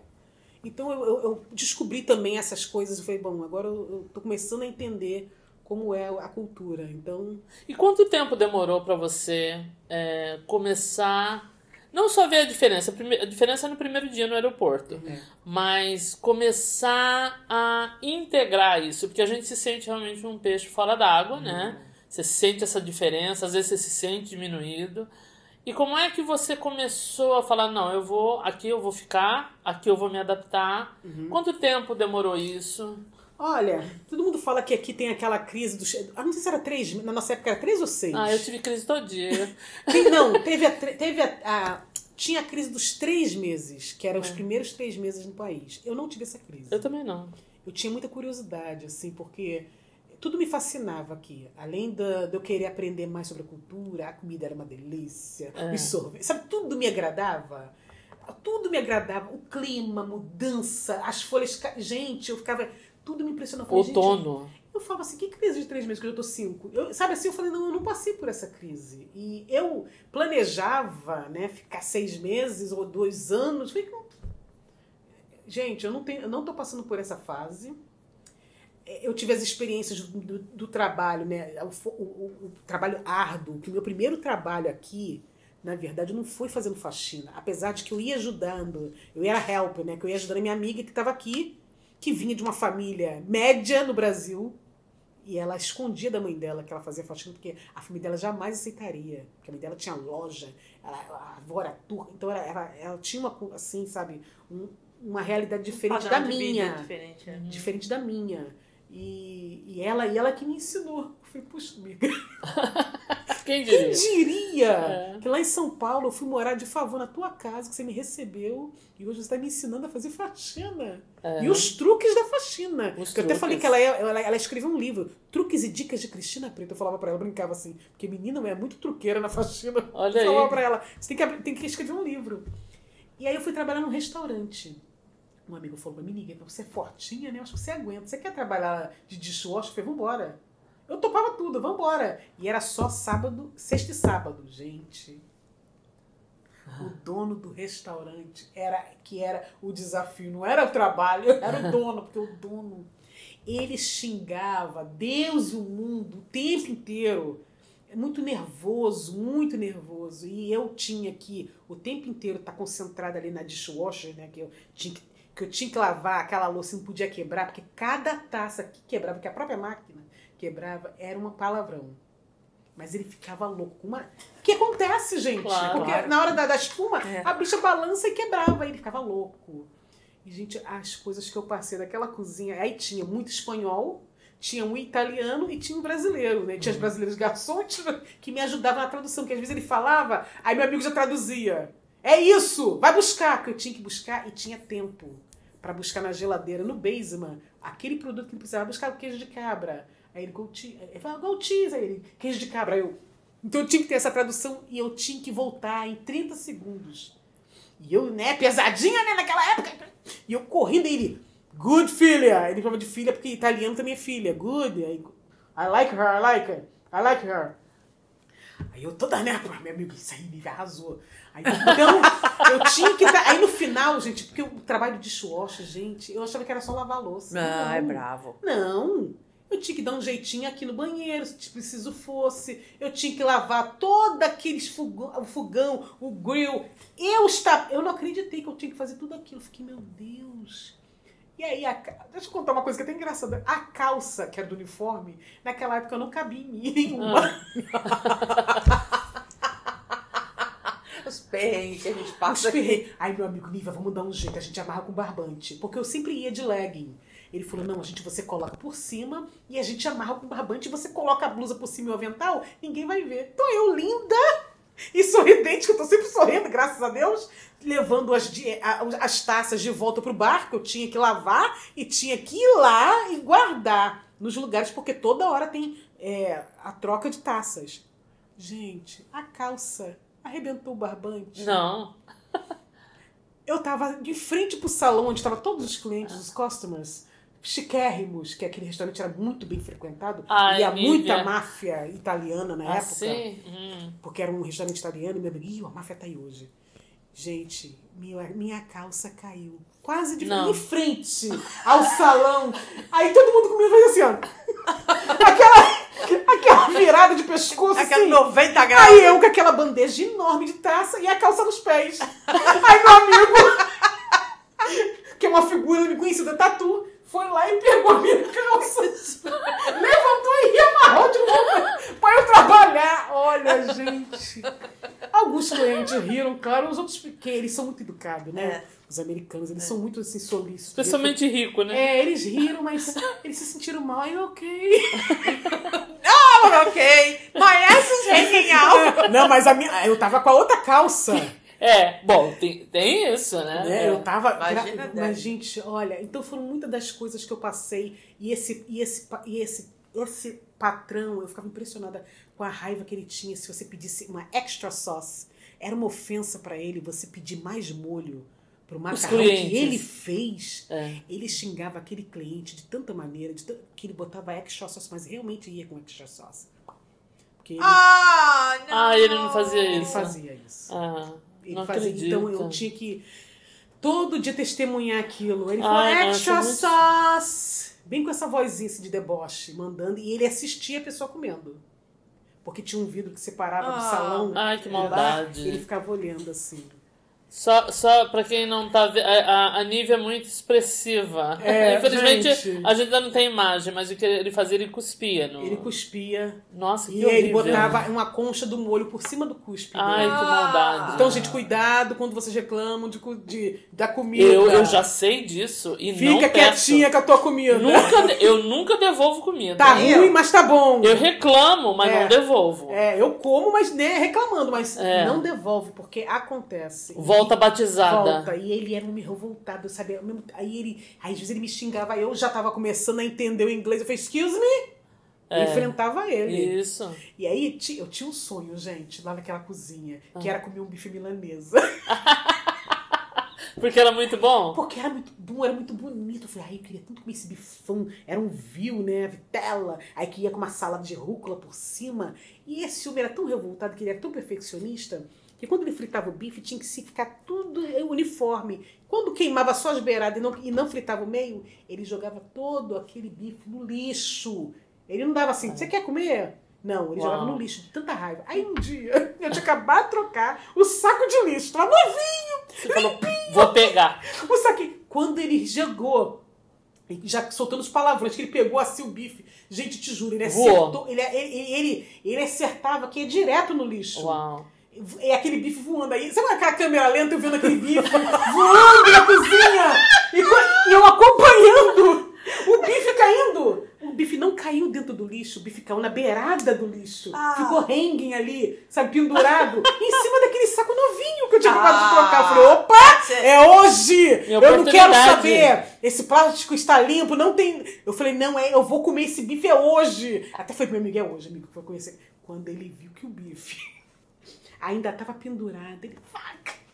Aí ele deu um tapa assim no bife. Aí o bife acabou de cair. Eu falei, acabou minha esperança lá, acabou. É a única oportunidade de comer aquele vitela lá. Mas eu, eu cheguei a comer, graças a Deus, meu amigo falou, Nívia, tá aqui, ó. Tô realizando teu sonho. É coisa bo- bobagem, mas a gente daquela. na- o tempo inteiro trabalhando, eu falei, poxa, eu queria um bifão desse, um osso buco. Hum, meu Deus. Ai. Ai, gente, mas eu não vou esquecer nunca desse dia eu conto essa história, as pessoas morrem de rir. Meu Deus, Nívia. Então foram muitas aventuras, aprendi Muito. muito, ali, muito.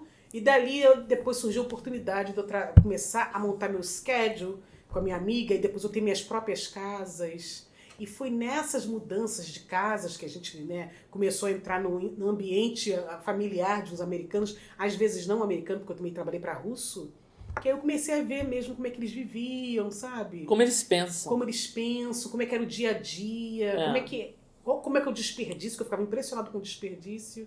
É. E nessa eu conheci uma família que é aqui de Greenwich, que marcou muito a minha vida e minha história aqui nesse país. Porque eu fui trabalhar com essa família que, na verdade, a minha amiga, ela morava numa casa e a dona da casa que ela morava, ela trabalhava para essa família como faxineira. Muitos anos. Só que ela não admitia uma coisa. Ela não, eu, fa- eu faço tudo, mas eu não faço laundry nem cama. Então, se você quiser, se você puder contratar uma pessoa só para fazer isso, para ela fazer a laundry da casa e para ela fazer os lençóis. Foi que aí, aí que aconteceu. Eu tava com dois anos já, já nesse país, com aquele carrinho que eu comprei, né? E aí eu fui fazer entrevista para assim, ela gostou de mim. Eu falei, ah, eu quero, ok. E ela tinha duas crianças. Gente, essa família foi uma benção na minha vida aqui na América. Foi assim, a primeira família que eu falei, essa família é minha família. Hum, E aí ela era casada, o- ele judeu, ela não, duas crianças, eles dois já bem maduros, eles tiveram filhos tarde. Aí ela foi me explicando o que aconteceu, que os dois haviam sido casados antes, mas que na, no casamento dos dois, nenhum deles tiveram filho, por quê? Um não queria e a outra fugiu do casamento justamente por isso. Ela, literalmente, a ex-mulher do meu patrão fugiu de casa, porque ela não queria ser mãe. Ela Uau. chegou em casa, cadê a mulher? A mulher foi embora. Porque ela não queria ser mãe. Ela Uau. falou, não vou ser mãe. E aí o que aconteceu? Foi até um pouco Cinderela, que minha, minha, minha patroa, era, ela era pobre, uma mulher humilde, e ele muito rico, judeu, filho de inventor de peça de avião. Uhum. Que é- é- o pai dele inventou o stall warning, que tem no avião, que vai, é, quando vai caindo o nível da, é, da altitude, parece que tem um warning lá, um, um aviso, e ele que inventou essa. E o velho ainda é vivo, tá? Oh, Era ainda vivo. O que aconteceu, gente, com essa família? Essa família foi me ajudando, ela falou assim, Nívia, eu preciso de alguém que. é, você, às vezes, eu preciso que você vá dirigir minhas crianças, eu não quero que você use seu carro. Que eu acho teu carro muito. É, meu carro tá dando muito problema. Not reliable, é. Ela falou Incerto. Assim, é, eu queria que as crianças, então. Aí eu falei assim, então, Mrs. Green, eu consegui financiar um carro. Eu fui na concessionária e financei uma van. Eu, eu tava tão feliz com a van, gente, que eu nunca imaginei que eu ia ter uma van na minha vida. Uhum. E um carro mais novo, assim, eu falei, ah, eu financei um carro, eu comprei uma van. Ela falou assim, ela posso te contar uma história? Eu já fui pobre e você não vai conseguir pagar esse carro. Eu falei, nossa, arrasou comigo. É porque eles são sinceros, né? Eles são, é. Ela falou na minha cara isso, você não vai conseguir pagar porque eu já fui pobre, já estive aí onde você tá, você não vai conseguir pagar. Faz o seguinte, desfaz esse seguro, desfaz esse negócio, eu vou te ajudar, eu vou te emprestar o dinheiro. E a gente vê um jeito me pagar. Gente, foi isso. Devolvi o carro. Comecei a procurar um carro, achei. Que até não acreditei no preço, porque o carro só tinha dois anos, era um carro belíssimo. E aí eu falei, então, achei um carro, o carro custa 5,800. Ela, quanto você precisa? Eu falei, 5. Ela, ok, vou pedir pra ele. Tá, aí ela foi, ela me deu os 5 mil dólares em dinheiro e eu tinha que ir pra escola. Eu, ela falou, você vai pra escola? Eu falei, eu tenho que estudar, eu, tenho, eu tô indo pra escola daqui. Ela falou, você vai com esse dinheiro? Eu falei, vou botar nos peitos, mas eu vou. E, gente, eu te juro, eu botei, eu botei escondi em mim. Mas fui com 5 mil dólares escondido na barriga. Comprei o carro. Até ele brincou na época assim, aí como é que eu vou pagar? Muito. Ela tinha essa consciência. Ela falou pra mim, eu não vou tirar do teu salário, que já não é muito, eu trabalhava duas vezes por semana lá.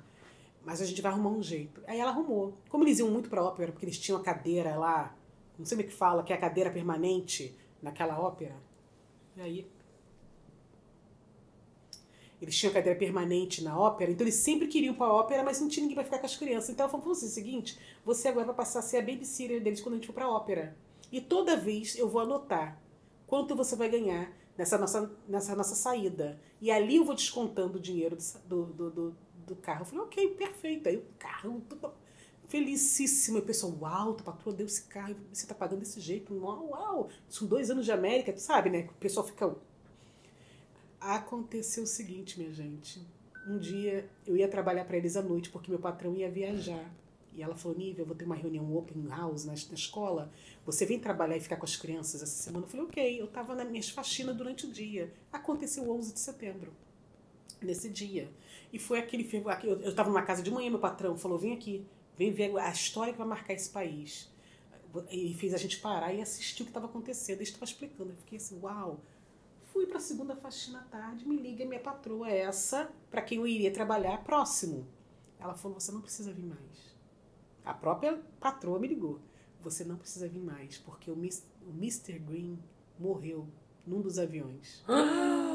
Menina. Gente, eu tava. Eu não vou esquecer dessa cena nunca. Claro. Porque eu estava literalmente agachada, quase de quatro, numa banheira, limpando, esfregando uma banheira.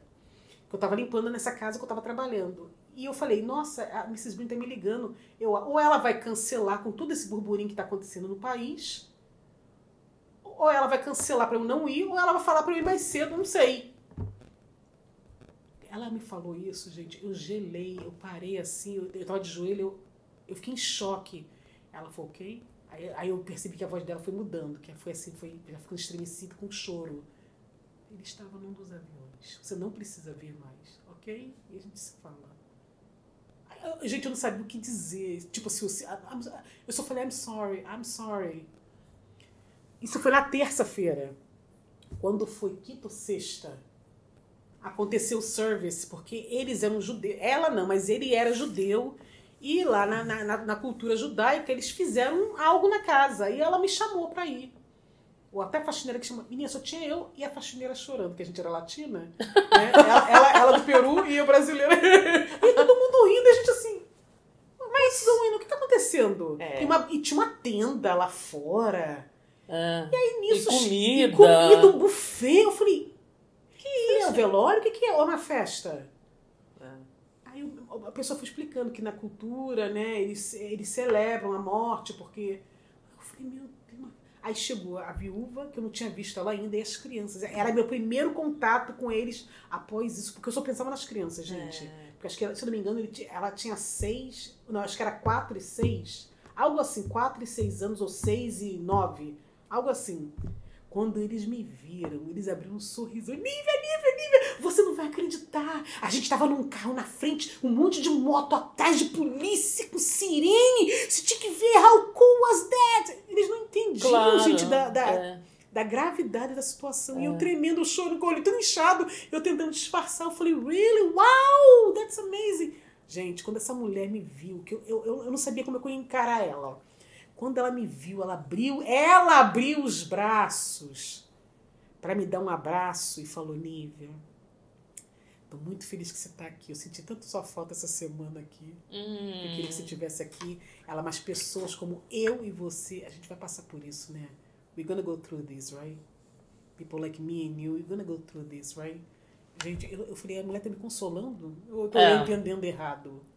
É a própria viúva tá me consolando, a própria viúva me ligou, me dando uma satisfação pra eu não ir à toa na casa dela, porque ela tinha acabado de perder o marido É. que caiu no avião, não foi nas torres.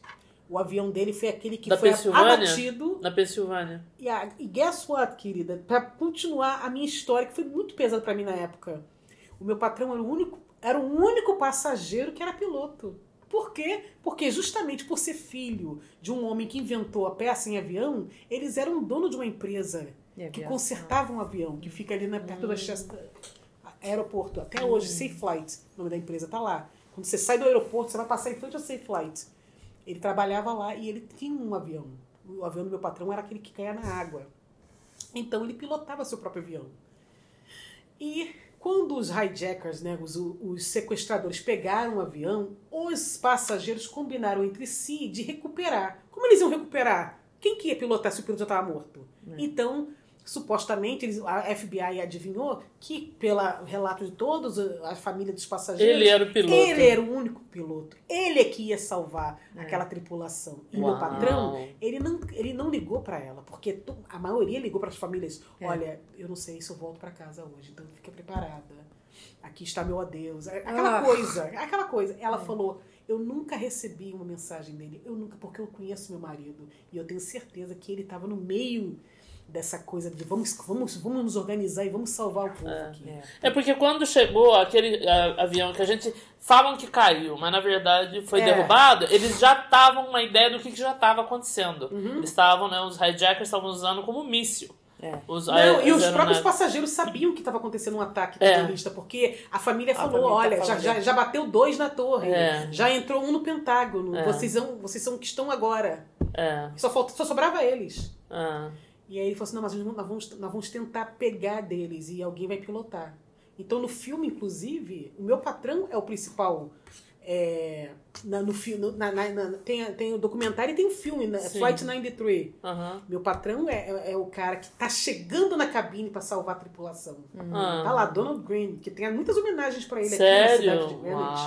Tem uns monumentos aqui em Greenwich que eu descobri agora, tá lá o nome dele. Uau. E, e eu era muito ligado com essa família por causa dessas ajudas que eles Claro. me deram. Né? Aí eu falei, meu Deus. E eu vivi, gente, assim, literalmente vendo o FBI entrando na casa, chegando o cara que vai fazer o documentário pra entrevistar minha patroa. E ela forte, muito forte. E eu ficava, meu Deus, da onde vem toda essa força dessa mulher? É.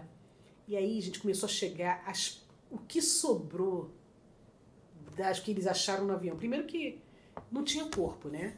Aham. Era um velório sem corpo. Aí depois acharam algo. Aí É. era uma caixa, né? Do que sobrou dele. É. Ela falou, Nívia, não acaba nunca esse sofrimento. A gente agora vai fazer o enterro do que sobrou. E fora as coisas que foram encontradas nos destroços que pertencia a ele, que era a carteira dele, que aí chegou uma caixa lá com, com a bandeira da América e eu curiosa, né? Que a gente, né? Eu super curiosa, falei, "Ah, vou abrir, gente, que eu quero saber o que, que isso é isso. Que eu abri a caixa, tava lá a carteira dele que ele estava usando no momento. A carteira, como era couro, não queimou, ela queimou só as pontas.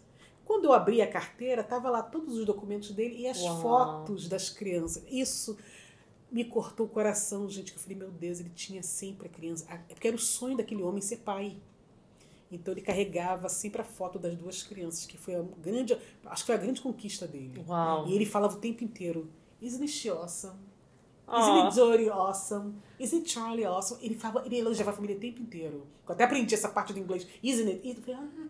Ele falava o tempo inteiro que aquela esposa dele era maravilhosa, que aqueles filhos eram maravilhosos. Então, era um homem realizado. Uhum.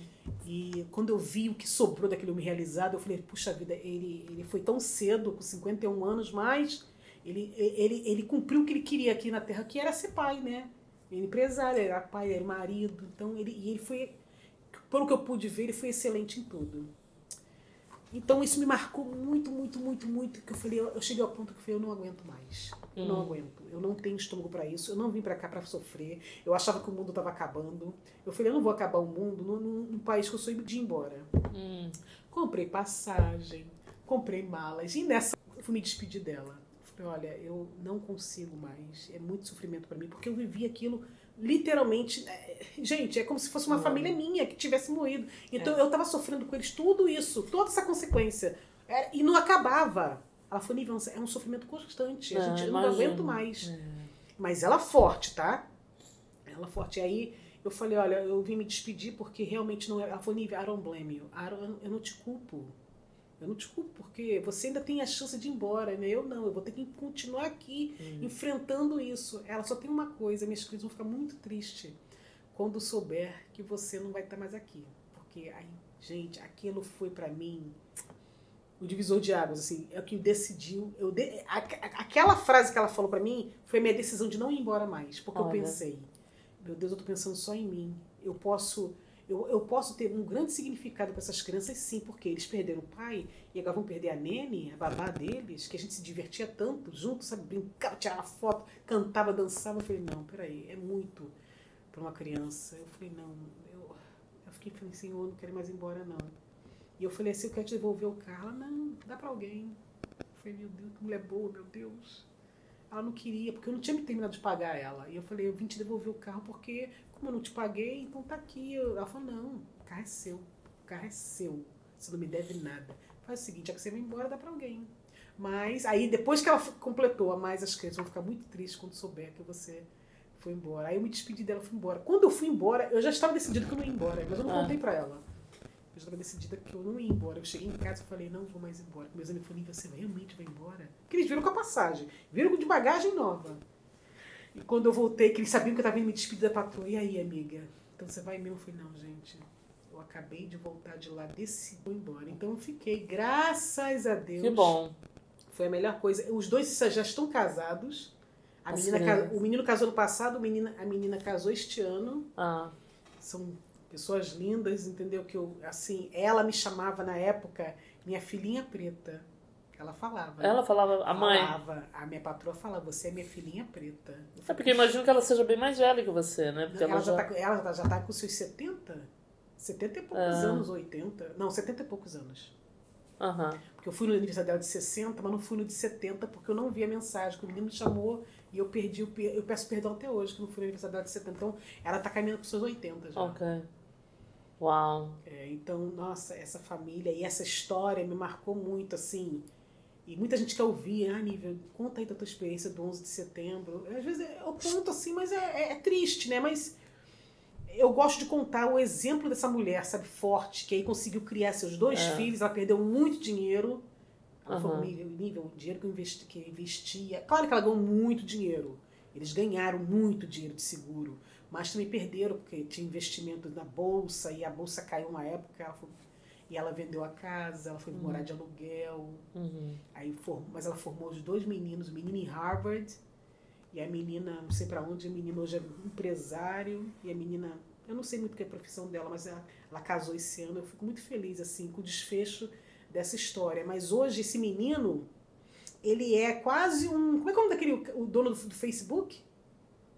Ah, eu sei. Você sabe, Eu sei, ele, né? ele, ele, é, ele criou uma, uma, uma rede social que é tipo assim. Eu acho que por todas essas histórias que ele passou, de lembranças, e ele era um menino pequeno ainda, ele inventou uma rede social que você tem lembranças da família online. Ou seja, nunca vai se apagar. Não são fotos, fotos que irão se perder, porque está tudo registrado online. Então é tipo um álbum de família com vídeos. Digital. Digital. Olha então, que interessante. Ele, ele, esse é, é o business dele hoje. Eu esqueci o nome.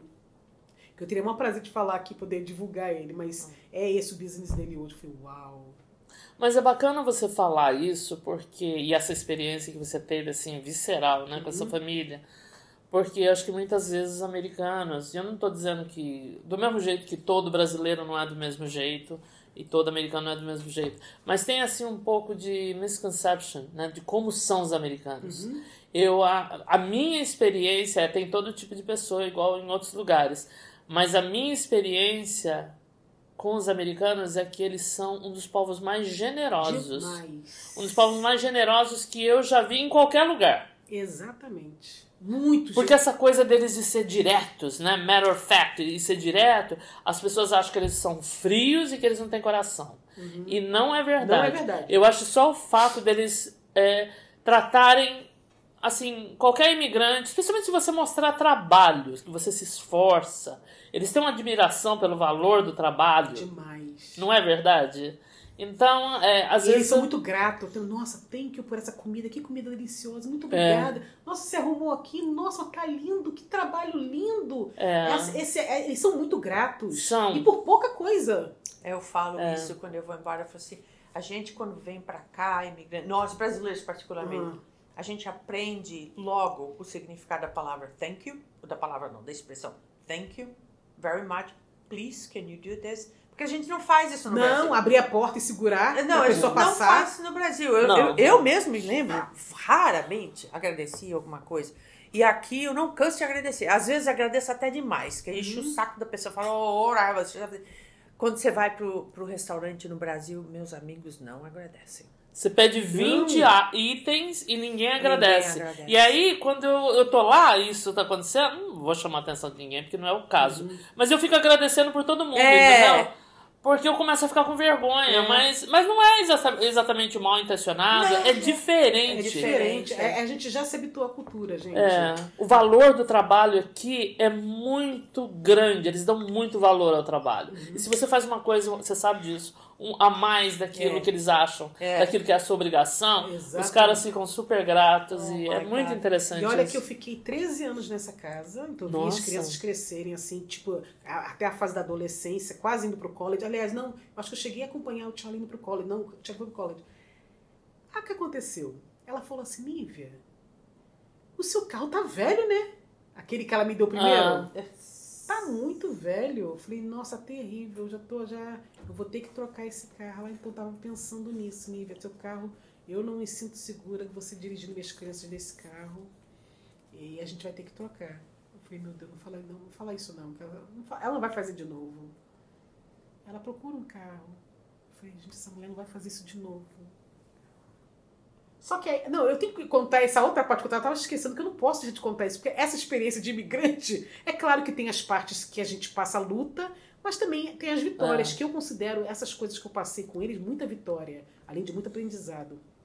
Eu, me- muito empolgada, deslumbrada com a América, eu começava a comprar muita coisa, gente. Ah, bobagem. Não. Bobagem! Ah, né? você não fez Ah, isso. Eu você- fiz isso. Aí, né, eles da... aí tinha os cartões que, que a gente conseguia abrir com car... sem a Social Security, que ia com a com Tax ID. É. Aí eu fazia nessas lojas chiques, né? Tinha Norte, tinha Blumenthal, tinha Vitória Secret. Tinha... Aí minha foi virando uma bola de neve, né? E eu com aquela dívida, né? E É. Não sei o que aconteceu, eu comentei com ela, eu falei assim, ah, eu quero ligar para essas empresas. Existem umas empresas de consolida, consolidação, ah, esqueci. Consolidação de, de do débito, que aí você pode pagar parcelado. Eu falei assim, e ela era muito minha mãe. Eu, eu, eu considerava ela realmente a mãe que ela, que, ela, dizia que ela era minha. E eu conversava essas coisas que ela era muito conselheira. Ela, sabe, ela me puxava a orelha ela falou, Nívia, não confia nessas, nessas empresas. Essas empresas vão te cobrar uns juros terrível. Sabe, é muito triste. Ela traz todos os cartões, todas. as- Vamos, vamos ver o que a gente pode fazer. Como é que eu posso te ajudar? Que eu vou ligar para essas pessoas. Gente, levei. que vergonha! As contas dos meus cartões, dos meus créditos. E aí, assim, aí ela foi olhando, ela foi anotando, muito organizada, né? Isso aprendi muito com ela. Todo o planejamento, toda a organização, e ela anotando tudo assim no papel. Loja tal, tanto. Aí ela começou a ligar. Então, eu falei, ligando em nome da Nívia. Quanto que ela tá devendo aí? tanto. E quanto você pagar agora, quanto vai ser? Tanto. Foi ok. Manda a conta. Não, a senhora para pagar por, pela, pelo, é, pela telefone. Eu falei, nada por telefone, vou mandar cheque.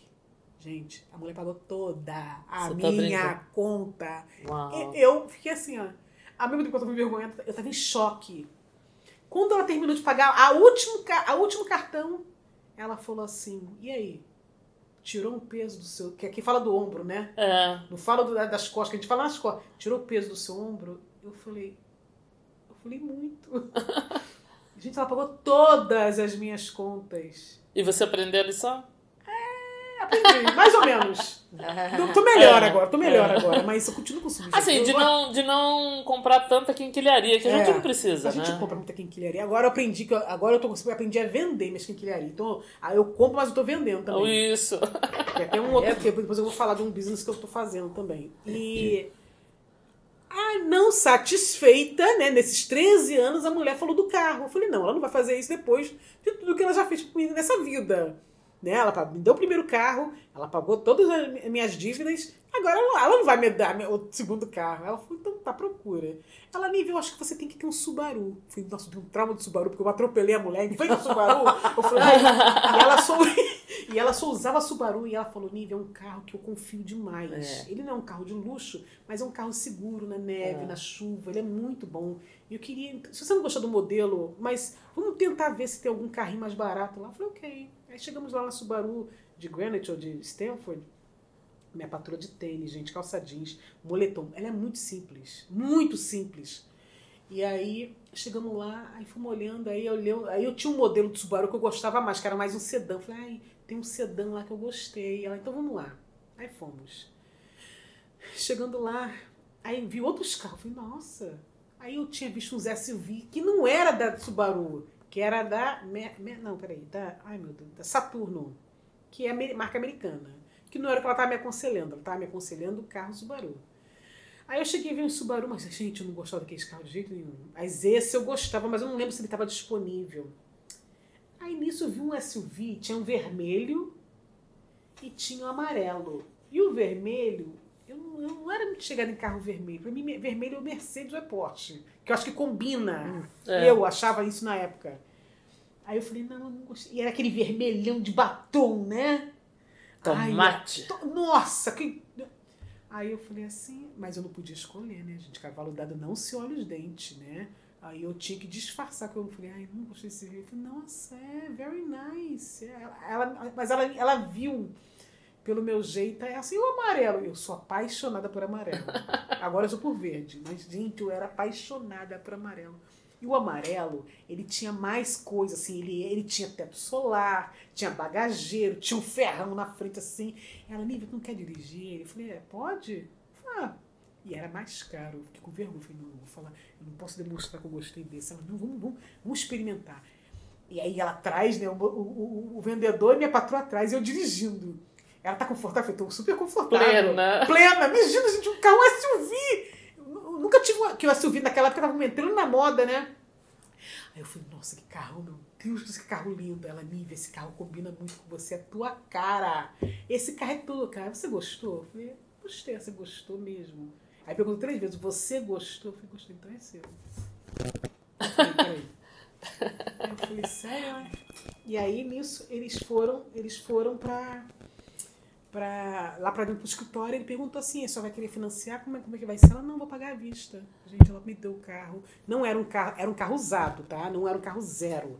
Era um carro usado, já tinha uns 3, 4 anos, mas assim, muito novinho, muito conservado. Essa mulher, mais uma vez, ela dessa vez ela não financiou pra mim. Não particular, tipo assim, você vai me pagar. Não, ela me deu. Uhum. Ela fez o cheque à vista e pagou o carro na época. Ela Uau. falou, tá feliz com seu carro novo? Eu falei, muito feliz. Você não imagina o quanto. Pessoal não acredita que você ganhou mais um carro. E eu cheguei até na casa uns patrões, que não era muito assim comigo, a mulher principalmente, ela me tratava, eu não, eu não conseguia. Era a primeira pessoa que eu trabalhei que eu não conseguia é, Conectar. conectar. Eu, eu, eu- não sentia, eu não me sentia à vontade na casa dela. Eu Hum. trabalhava porque eu precisava. Mas ela, ela não me deixava à vontade. E eu não conseguia disfarçar, porque eu sou muito transparente. E ela falava, Nívia, she's not happy. Ela falou pra, minha, pra vizinha dela, que era minha patroa também, she's not happy working for us. I can tell. É. Eu não, porque eram umas coisinhas assim, ela me sentia, ela me fazia eu me sentir muito mal. Tipo assim, ah, você fez isso, mas. Tipo assim, se eu fizesse um pãozinho que tava na lata, tá? Aqueles pãozinhos de lata, que eu abria a lata, aí ou a massa saiu errada, aí eu não fazia o formato que tinha que fazer, ela, ela me arrasava de uma maneira tão assim velada.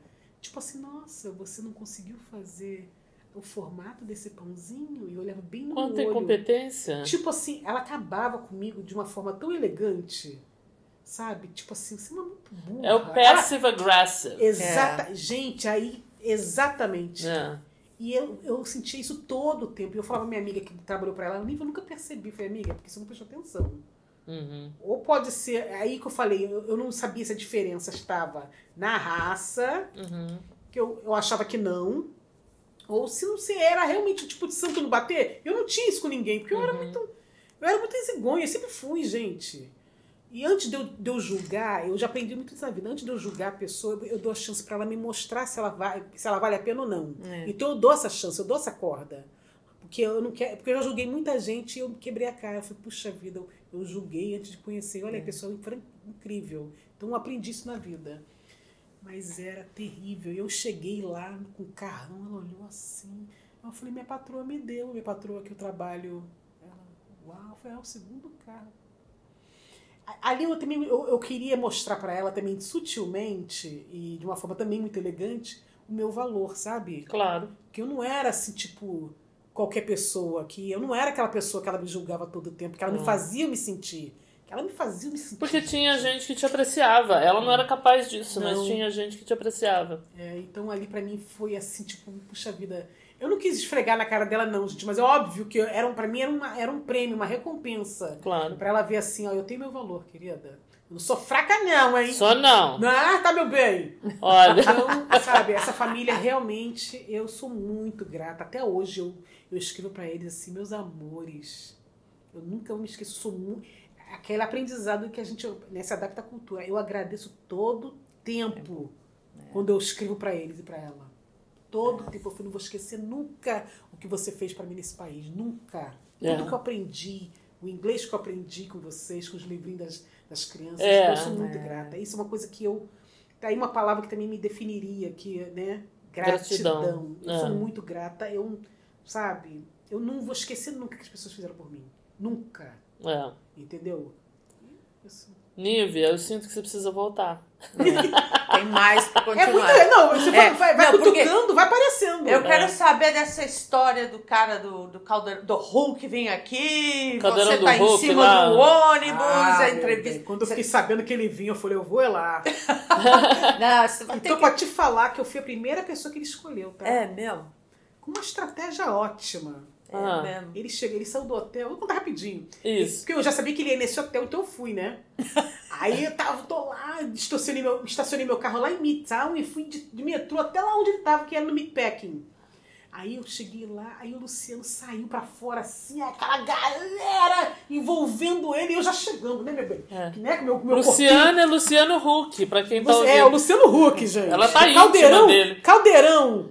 E É. aí eu cheguei assim, e eu já cheguei, eu consegui chegar perto dele, e ele assim, no meio do povo, da multidão. Ele falou, gente, eu vi que tem uma banda aí, que era um pessoal de pagode, tocando pagode, e cadê a banda? Onde é que tá o pessoal da banda? Aí eu tava aqui, ó, já. Eu já estava aqui, ó, no cangote de Luciano Huck. aí eu falei assim, a banda eu não sei, mas a mulata está aqui. Meu bem! Quando ele virou, de... que ele virou, que ele me viu a mulata que era.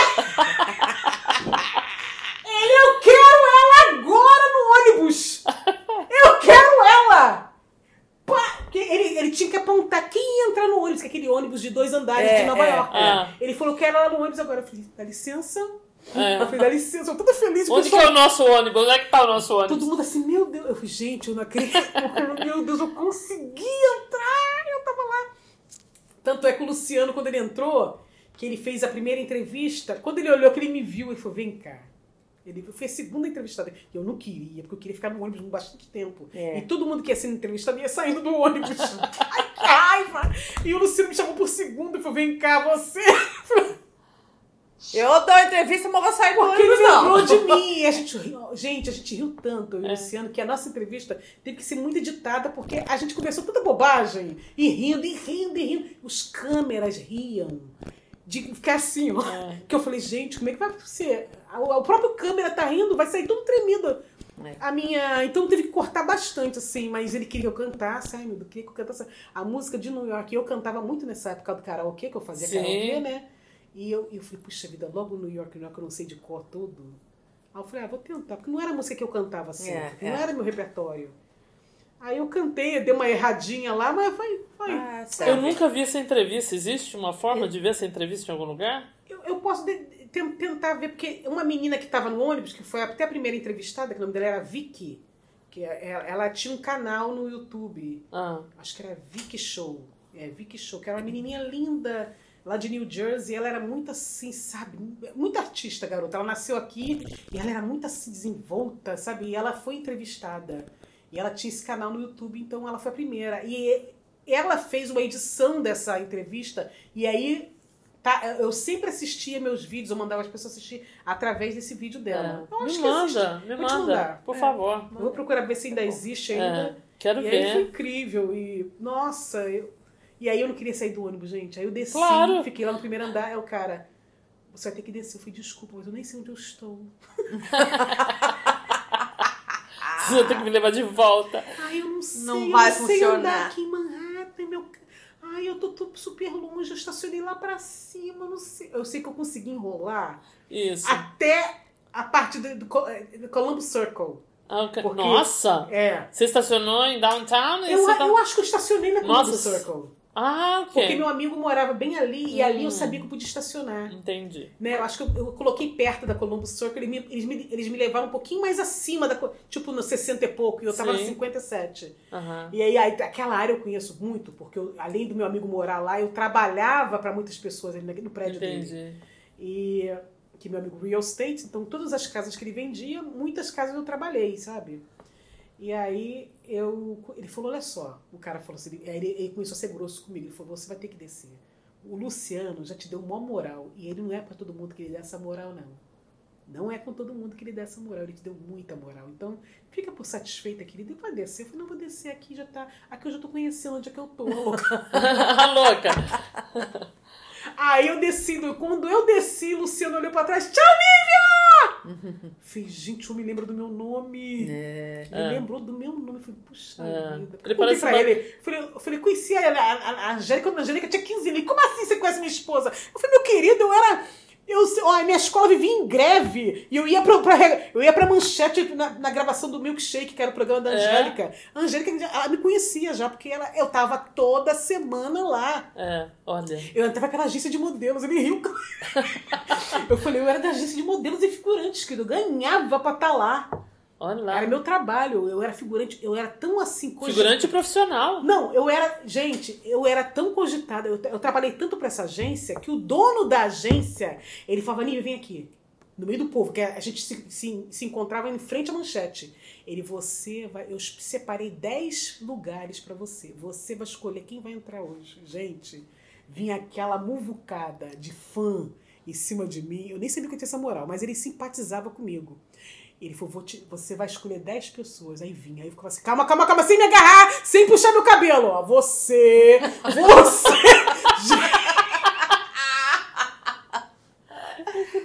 Gente, eu tava toda semana, até Vando já cantou do meu lado, gente. Porque eu enchi tanto o saco do Vando, ele cantando, você é a luz. E eu assim, valeu, seu Vando!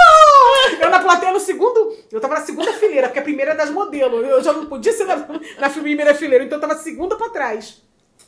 E eu ficava assim, ó, valeu, seu Vando! Arrasou, seu Vando! Eu ficava, seu Vando, né? Você... Aí ele falava assim pras modelos, dá licença. Ele falou, dá licença pras modelos, afastou elas, subiu, ficou do meu lado, entre eu e minha amiga, que também era outra louca. Ele cantou do nosso lado, você é. Aí apareceu assim na tela. É a estrela e lua. E, e as câmeras, né? Focando só na gente. Manhã de sol. Meu, gente, eu não vou esquecer nunca. Foi a melhor lembrança que do Vando. Que E eu delícia. conheci um monte de cantor, É. artista. Fiquei, fiquei- na época eu fiquei é, amiga do Taíde, que era um MC lá, que ninguém conhecia o Taíde. Mas ele é conhecido em São Paulo. Aham. Eu falei, não. Eu tô vislumbrando já a parte 2 e 3. É, é. Entendeu? Desse, Não, desse é podcast. mu- é muita vai ter coisa, que voltar, vai gente. ter que voltar, porque é muita Nívia, a coisa. gente tem que wrap it up, porque esse foi É, o- senão- o episódio mais Vai longo. vir- não, vai virar tipo um season, né? do- do- Das séries. Eu nem falei das séries que eu gosto desse. Que vai umas dicas que eu vou dar depois. Mas isso fica uma próxima vez. Essa era uma coisa que eu ia perguntar uma das vezes pra gente fazer, porque muita gente, eu leio muito sobre pessoas que estão querendo vir pra cá. E, e eu sei que é difícil. Eu- já era difícil há 20, 30 anos atrás. Imagine agora. Que as coisas Ah. tomam. Então, assim, pra dar dica pro pessoal, porque às vezes a gente responde, olha. Não é assim tão fácil, eu sei que as coisas são difíceis, mas É. aqui também não estão tão. Então o pessoal acha que a gente não quer que eles venham. Exatamente. Não é nada disso. eu sou muito não. clara. É. Eu, não, eu não quero iludir. Às vezes eu falo até com a minha família, não iluda. É. Aqui, é, Não aqui é a luta fácil, é grande, não, não é é fácil. fácil. É. muito bom. E é uma luta completamente diferente. Diferente. Uhum. É o tipo de luta que você nunca vai encontrar no Brasil porque você não tem aquele é o seu país, É, não é? exatamente. E diz uma coisa, é, Nívia, quais são aí os seus projetos? Você tem business novo? Porque eu sei que Então, você tá sempre fazendo uma Eu coisa. sempre tô, gente. Eu sempre tô em busca. É, eu trabalho com uma família, também judia, muito, são muito bons, tá? Uhum. São muito bons pra mim. Também assim, as pessoas falam, uau, Nívia, de novo você. Falei, gente, não é sorte, é bênção, sabe? É verdade. Então, é, eu, eu sei a- a- a- apreciar o que eles fazem por mim e, e vice-versa. Eles fazem muita coisa por mim e eu por eles. É, mas eu sempre busco algo que eu, eu sei que eu sou capaz de mais, entendeu? Então, eu gosto muito de vender. Uma época eu vendia muito roupa, fiz desfiles. Lembro. Eu- eu me sentia até- Acessórios. Eu me sentia até uma estilista, fazia desfile em. em, em, em- ai, meu Deus, como é que é? Um hotel que era cassino. Lá em Conérica, eu fiz um desfile Uau. lá com o meu nome. Arrasou. Que eu tentei, né, gente? Mas infelizmente não deu certo. Não deslanchou essa minha. Mas eu, eu descobri uma outra maneira de vender as coisas que eu já tenho. Uhum. Ou as coisas que eu ganho, que é através de um app, né? Que você vende coisas usadas. Então. E ali eu vi muita oportunidade legal, fazer leilão, eu faço leilão. Olha. Entendeu? Então. E qual que é o app? É o Poshmark. É, eu conheço. Poshmark. É. Ok. Então você tem lá um perfil no Poshmark. Tem. Eu tenho uma lojinha. É, Você tem eu, uma lojinha. eu tenho uma lojinha e descobri que no Poshmark, gente, você pode. Eu vejo muita gente fazendo dinheiro assim. Eu fico. É. Tem gente que se sustenta com o dinheiro do Poshmark. E eu É. vendia Poshmark, assim, tipo assim, de dois em dois meses eu vendia uma peça. Então eu tô aprendendo agora como né, você ter mais visualização, engajamento. É. Eu também fiz isso muito no Instagram. Eu ganhei dinheiro no Instagram fazendo aqueles vídeos. A Instagram pagava. Então eu tava investindo muito nessa época. Você lembra que eu fazia muitos Eu vídeos? lembro. Porque o, o Instagram começou a me pagar, fez um contrato. Sério? É, Uau. muito, mas porque eu tinha, muito, eu tinha que conquistar essa visualização. Audiência. é. Audiência. Eu tentei, mas fui até notada pelo grande, né? O rei do Instagram, que foi o Carlinhos Maia. Na época, ele, ele divulgou um vídeo meu. Olha aí. E nisso eu ganhei muito seguidor. Eu tenho seguidor até hoje, o pessoal aqui do Carlinhos Maia. Imagina, eu conheci o Carlinhos, eu mostrei pra ele. Até na época ele falou, "Nível, não acredito que é você. Ele falou, não acredito que você é aquela do vídeo. É. E você. E como é que as pessoas te acham no Poshmark? Ah, pelo meu nome, do meu e-mail. Ok. Que é no Brasil. Muito fácil. New York, Brasil. New York, Brasil. That's it. É, that's it. Mas tem arroba, tem. Arroba New York, Brasil. Ok. Aí tem lá a minha lojinha, tem tudo, tem pra todos os tamanhos. Ok. Eu tenho todos That's- os tamanhos, pra todos os, né, bolso, eu, tenho- eu- eu trabalho só com só trabalho com coisa original, porque eu posso chamar que você não pode trabalhar com nada knock-off, né, nada É, falso. falso. Então tudo que tá lá é original, é usado, é vintage. Tem coisa nova também, Aham. também tem, tem, tem acessórios. Inclusive as pessoas me pedem pra vender. Minha patroa é uma delas. Porque eu fui muito sincera com minha patroa. Ela, ela me doava umas peças e eu sempre doei muito pra minha igreja, porque minha igreja trabalhava com é, tag cell para poder trabalhar com missões. Eu, eu sou vice-presidente de missões da minha igreja. E acabou, a gente não pode mais fazer. Então o que, que eu fazia? Eu distribuía entre umas amigas. Aí eu descobri, falei, peraí, eu vou vender essa peça aqui. Porque essa minha amiga, eu sempre dava muito pra ela. Ela ganha muita roupa. Precisa também tanto. Eu falei, peraí, essa que eu vou vender. E eu vi que vende. Uhum. Eu vendo mais as peças que eu ganho da minha patroa do que as que eu comprei pra investir. Olha Falei, peraí. E aí eu falei pra minha patroa, falei, olha, as peças que você me dá, eu separo algumas e dou, e, as, e algumas eu vendo. Tudo bem pra você? Ela, tudo bem. Eu quero que você saiba, Pronto. porque um dia que você vê meu closet, que a gente chama de closet, não chama de loja. O dia que você vê meu closet lá e vê É. tuas peças, não quero que fique surpresa. É. Ela não tem problema. Disclosure. Agora, querida, tudo que ela me dá, que ela sabe que é de valor, ela fala, vamos dividir? Ah, pronto. É. Então, essa semana ela me deu cinco tênis. E eu já vendi um. Uhum. Vendi um no dia seguinte, até pra amiga. Mas é. Eu- Ah, legal. Depois É. você acha você aí, porque Uhum. eu tenho Poshmark, eu já vendi Ok. coisa no Poshmark. Então é ótimo. Mas eu é manutenção, você tem que fazer É, manutenção, tem que você tem que ter- ficar em cima. Tem que, e e olha só, sabe o que eu acho legal no Postmark? Você não faz sucesso se você não ajudar as pessoas. Isso. É um ajudando o outro. Então Ah, é um legal. compartilhando o closet do outro. Então Que eu tenho que bacana. compartilhar o teu- a tua mercadoria para eu fazer sucesso. Entendi. Olha, É. que É interessante. muito interessante. Eu falei, gente, que fantástico. Eu fui na festa deles em New York e conheci os mais famosos. Fui entrevistada, ela fez um ao vivo lá. Eu falei, meu Deus do céu. E, e ali eu ganhei a oportunidade. Eu passei na frente de muita gente, tá? Ah, Ali eu ganhei a oportunidade de fazer o show leilão, que é o que todo mundo busca, tá na fila, ah, que é fazer o leilão, porque você ganha muito mais dinheiro fazendo leilão, né? Porque você tá ao vivo, É. aí você tá com a mercadoria, só que infeliz- infelizmente o meu trabalho me consome muito, porque eu trabalho sete, de 7 às 7. Aham. Então meu trabalho me consome muito. Então às vezes eu tenho que fazer o leilão silencioso, que é eu fora da, da, da tela. Aham. Então meus produtos vão rodando. Mas eu Entendi. tenho que estar por trás, tipo assim, ou é, tipo, a a pessoa fala assim, ah, não pode fazer mais barato? Aí eu tenho que estar administrando isso. É. Mas toda semana tem, tem minhas vendinhas lá, graças a Deus. Que ótimo. E também eu sei que você tem um grupo né, no Facebook, que a gente pode da próxima vez falar desse grupo também. É um grupo grande. Quantos grupo- membros? 12, 12 mil. 12 Uau. mil, é um É, grupo 12 grande. mil. Que começou de um outro bi. Olha, gente. Que grupo que é esse? É chama, é, chama-se Harrison Porchester Rye. Ou é o contrário? Moms, Porchester? dads, Moms and Dads. And Moms all. and Dads and all. and all. E aí É. eu comecei por quê? Eu, na época, eu, eu, que- como eu vendia muito, eu queria abrir uma loja dentro de um salão Hum. de cabeleireiro. Que eu falei, gente, eu já vou ter as clientes certas, porque elas vão entrar pra ficar linda e já sai daqui já pronta. Tipo, Isso. roupa, acessórios. Então tinha uma, uma, uma sala extra nesse, nesse salão em Harrison, que eu tava alugando junto com um amigo, e eu falei, eu vou montar minha loja aqui, só que não deu certo, gente.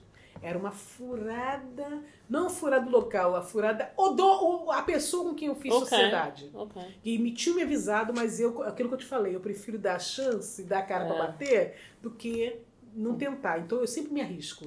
E aí, infelizmente, não deu certo. Mas eu montei justamente esse grupo pra alcançar essas pessoas pra chegar no business. Uhum. Que tipo assim, ó, eu tô aqui em Harrison, né? E aí depois eu estendi pra Rochester, que já que eu sou de lá, e pra Rye, que é tudo, né? Ah, bacana. interligados. E aí, menina, não para. É. E agora eu tô querendo para investir crescer. mais, porque na verdade me parece que você pode até fazer anúncios, né? Eu Sim, queria é tempo possível. fazer, mas aí eu tenho que ir mais pra parte de fazer business, é, Business. abrir uma empresa É. pra isso. E até eles me mandaram agora uma proposta que eu falei assim, acho que eu vou ver isso. Eu vou tirar uma licença. Igual eu tinha licença quando eu fazia, quando eu trabalhava com roupas vendendo na rua, eu tinha licença. Ah, ok. Porque uma vez me falaram umas brincadeiras e essas brincadeiras tinham muito fundo de verdade. Então eu, eu achei melhor me, pre, me precaver, assim. Claro. Nossa, cuidado pro rapa não passar. Assim, do próprio minha comunidade, né? Da Sim. Brasil brasileira. Eu via isso muito de brasileiros. Tá vendendo, é camelô, é? Cuidado, hein, pro rapa não passar. É legal o que você tá fazendo aqui? Hum. Então, como eu sei que toda brincadeira tem um fundo de verdade, eu falei, vou fazer a coisa certa. Fui lá, tirei a licença. Então, eu tinha licença de vendedora ambulante, literalmente. Então, É. quando eu ia em salão, se alguém me parasse, eu tava com a prova aqui, ó. Eu tenho permissão para poder estar vendendo. Então, Isso. E nas ruas. Então, eu, eu, eu- com, esse, com esse grupo agora, eu quero fazer isso. Eu nem sabia, mas me falaram que você pode fazer isso. Abrir uma É. empresa e, e tentar fazer, aproveitar, né? É. A visualização. bom. É. Nívia, muito obrigada pela visita. Nossa, eu Tá. que agradeço, amei. Eu acho que a gente pode fazer parte 2, se você certeza. concordar. Chapter Quase two. uma série. Chapter 2. Vamos fazer uma Faz série. uma série. Netflix, é louca. Coisa grande, gente. Vamos pensar grande. Olha, muito obrigada, muito boa sorte com todos os seus empreendimentos Amém, aí. Obrigado. Tá? Desejo mesmo pra você. Mais Bom. sorte ainda, mais bênçãos ainda pra você. Se Deus quiser. Bom te ver. Bom te Bom ver. ver vocês também depois de tantos anos. Depois de É muito verdade, tempo, né? é, E a é. gente mora em ruas paralelas, Nossa. assim. Ah, Na- favor, viu? Não, ela mora na- ali. Eu a- passo em frente à sua casa todos os dias. Pelo Por amor. favor. Pelo Por amor. favor. É, precisamos nos encontrar mais. Muito obrigada. Olha, um abraço pra todo mundo. Até a próxima. Tchau, tururu. Tchau, tchau.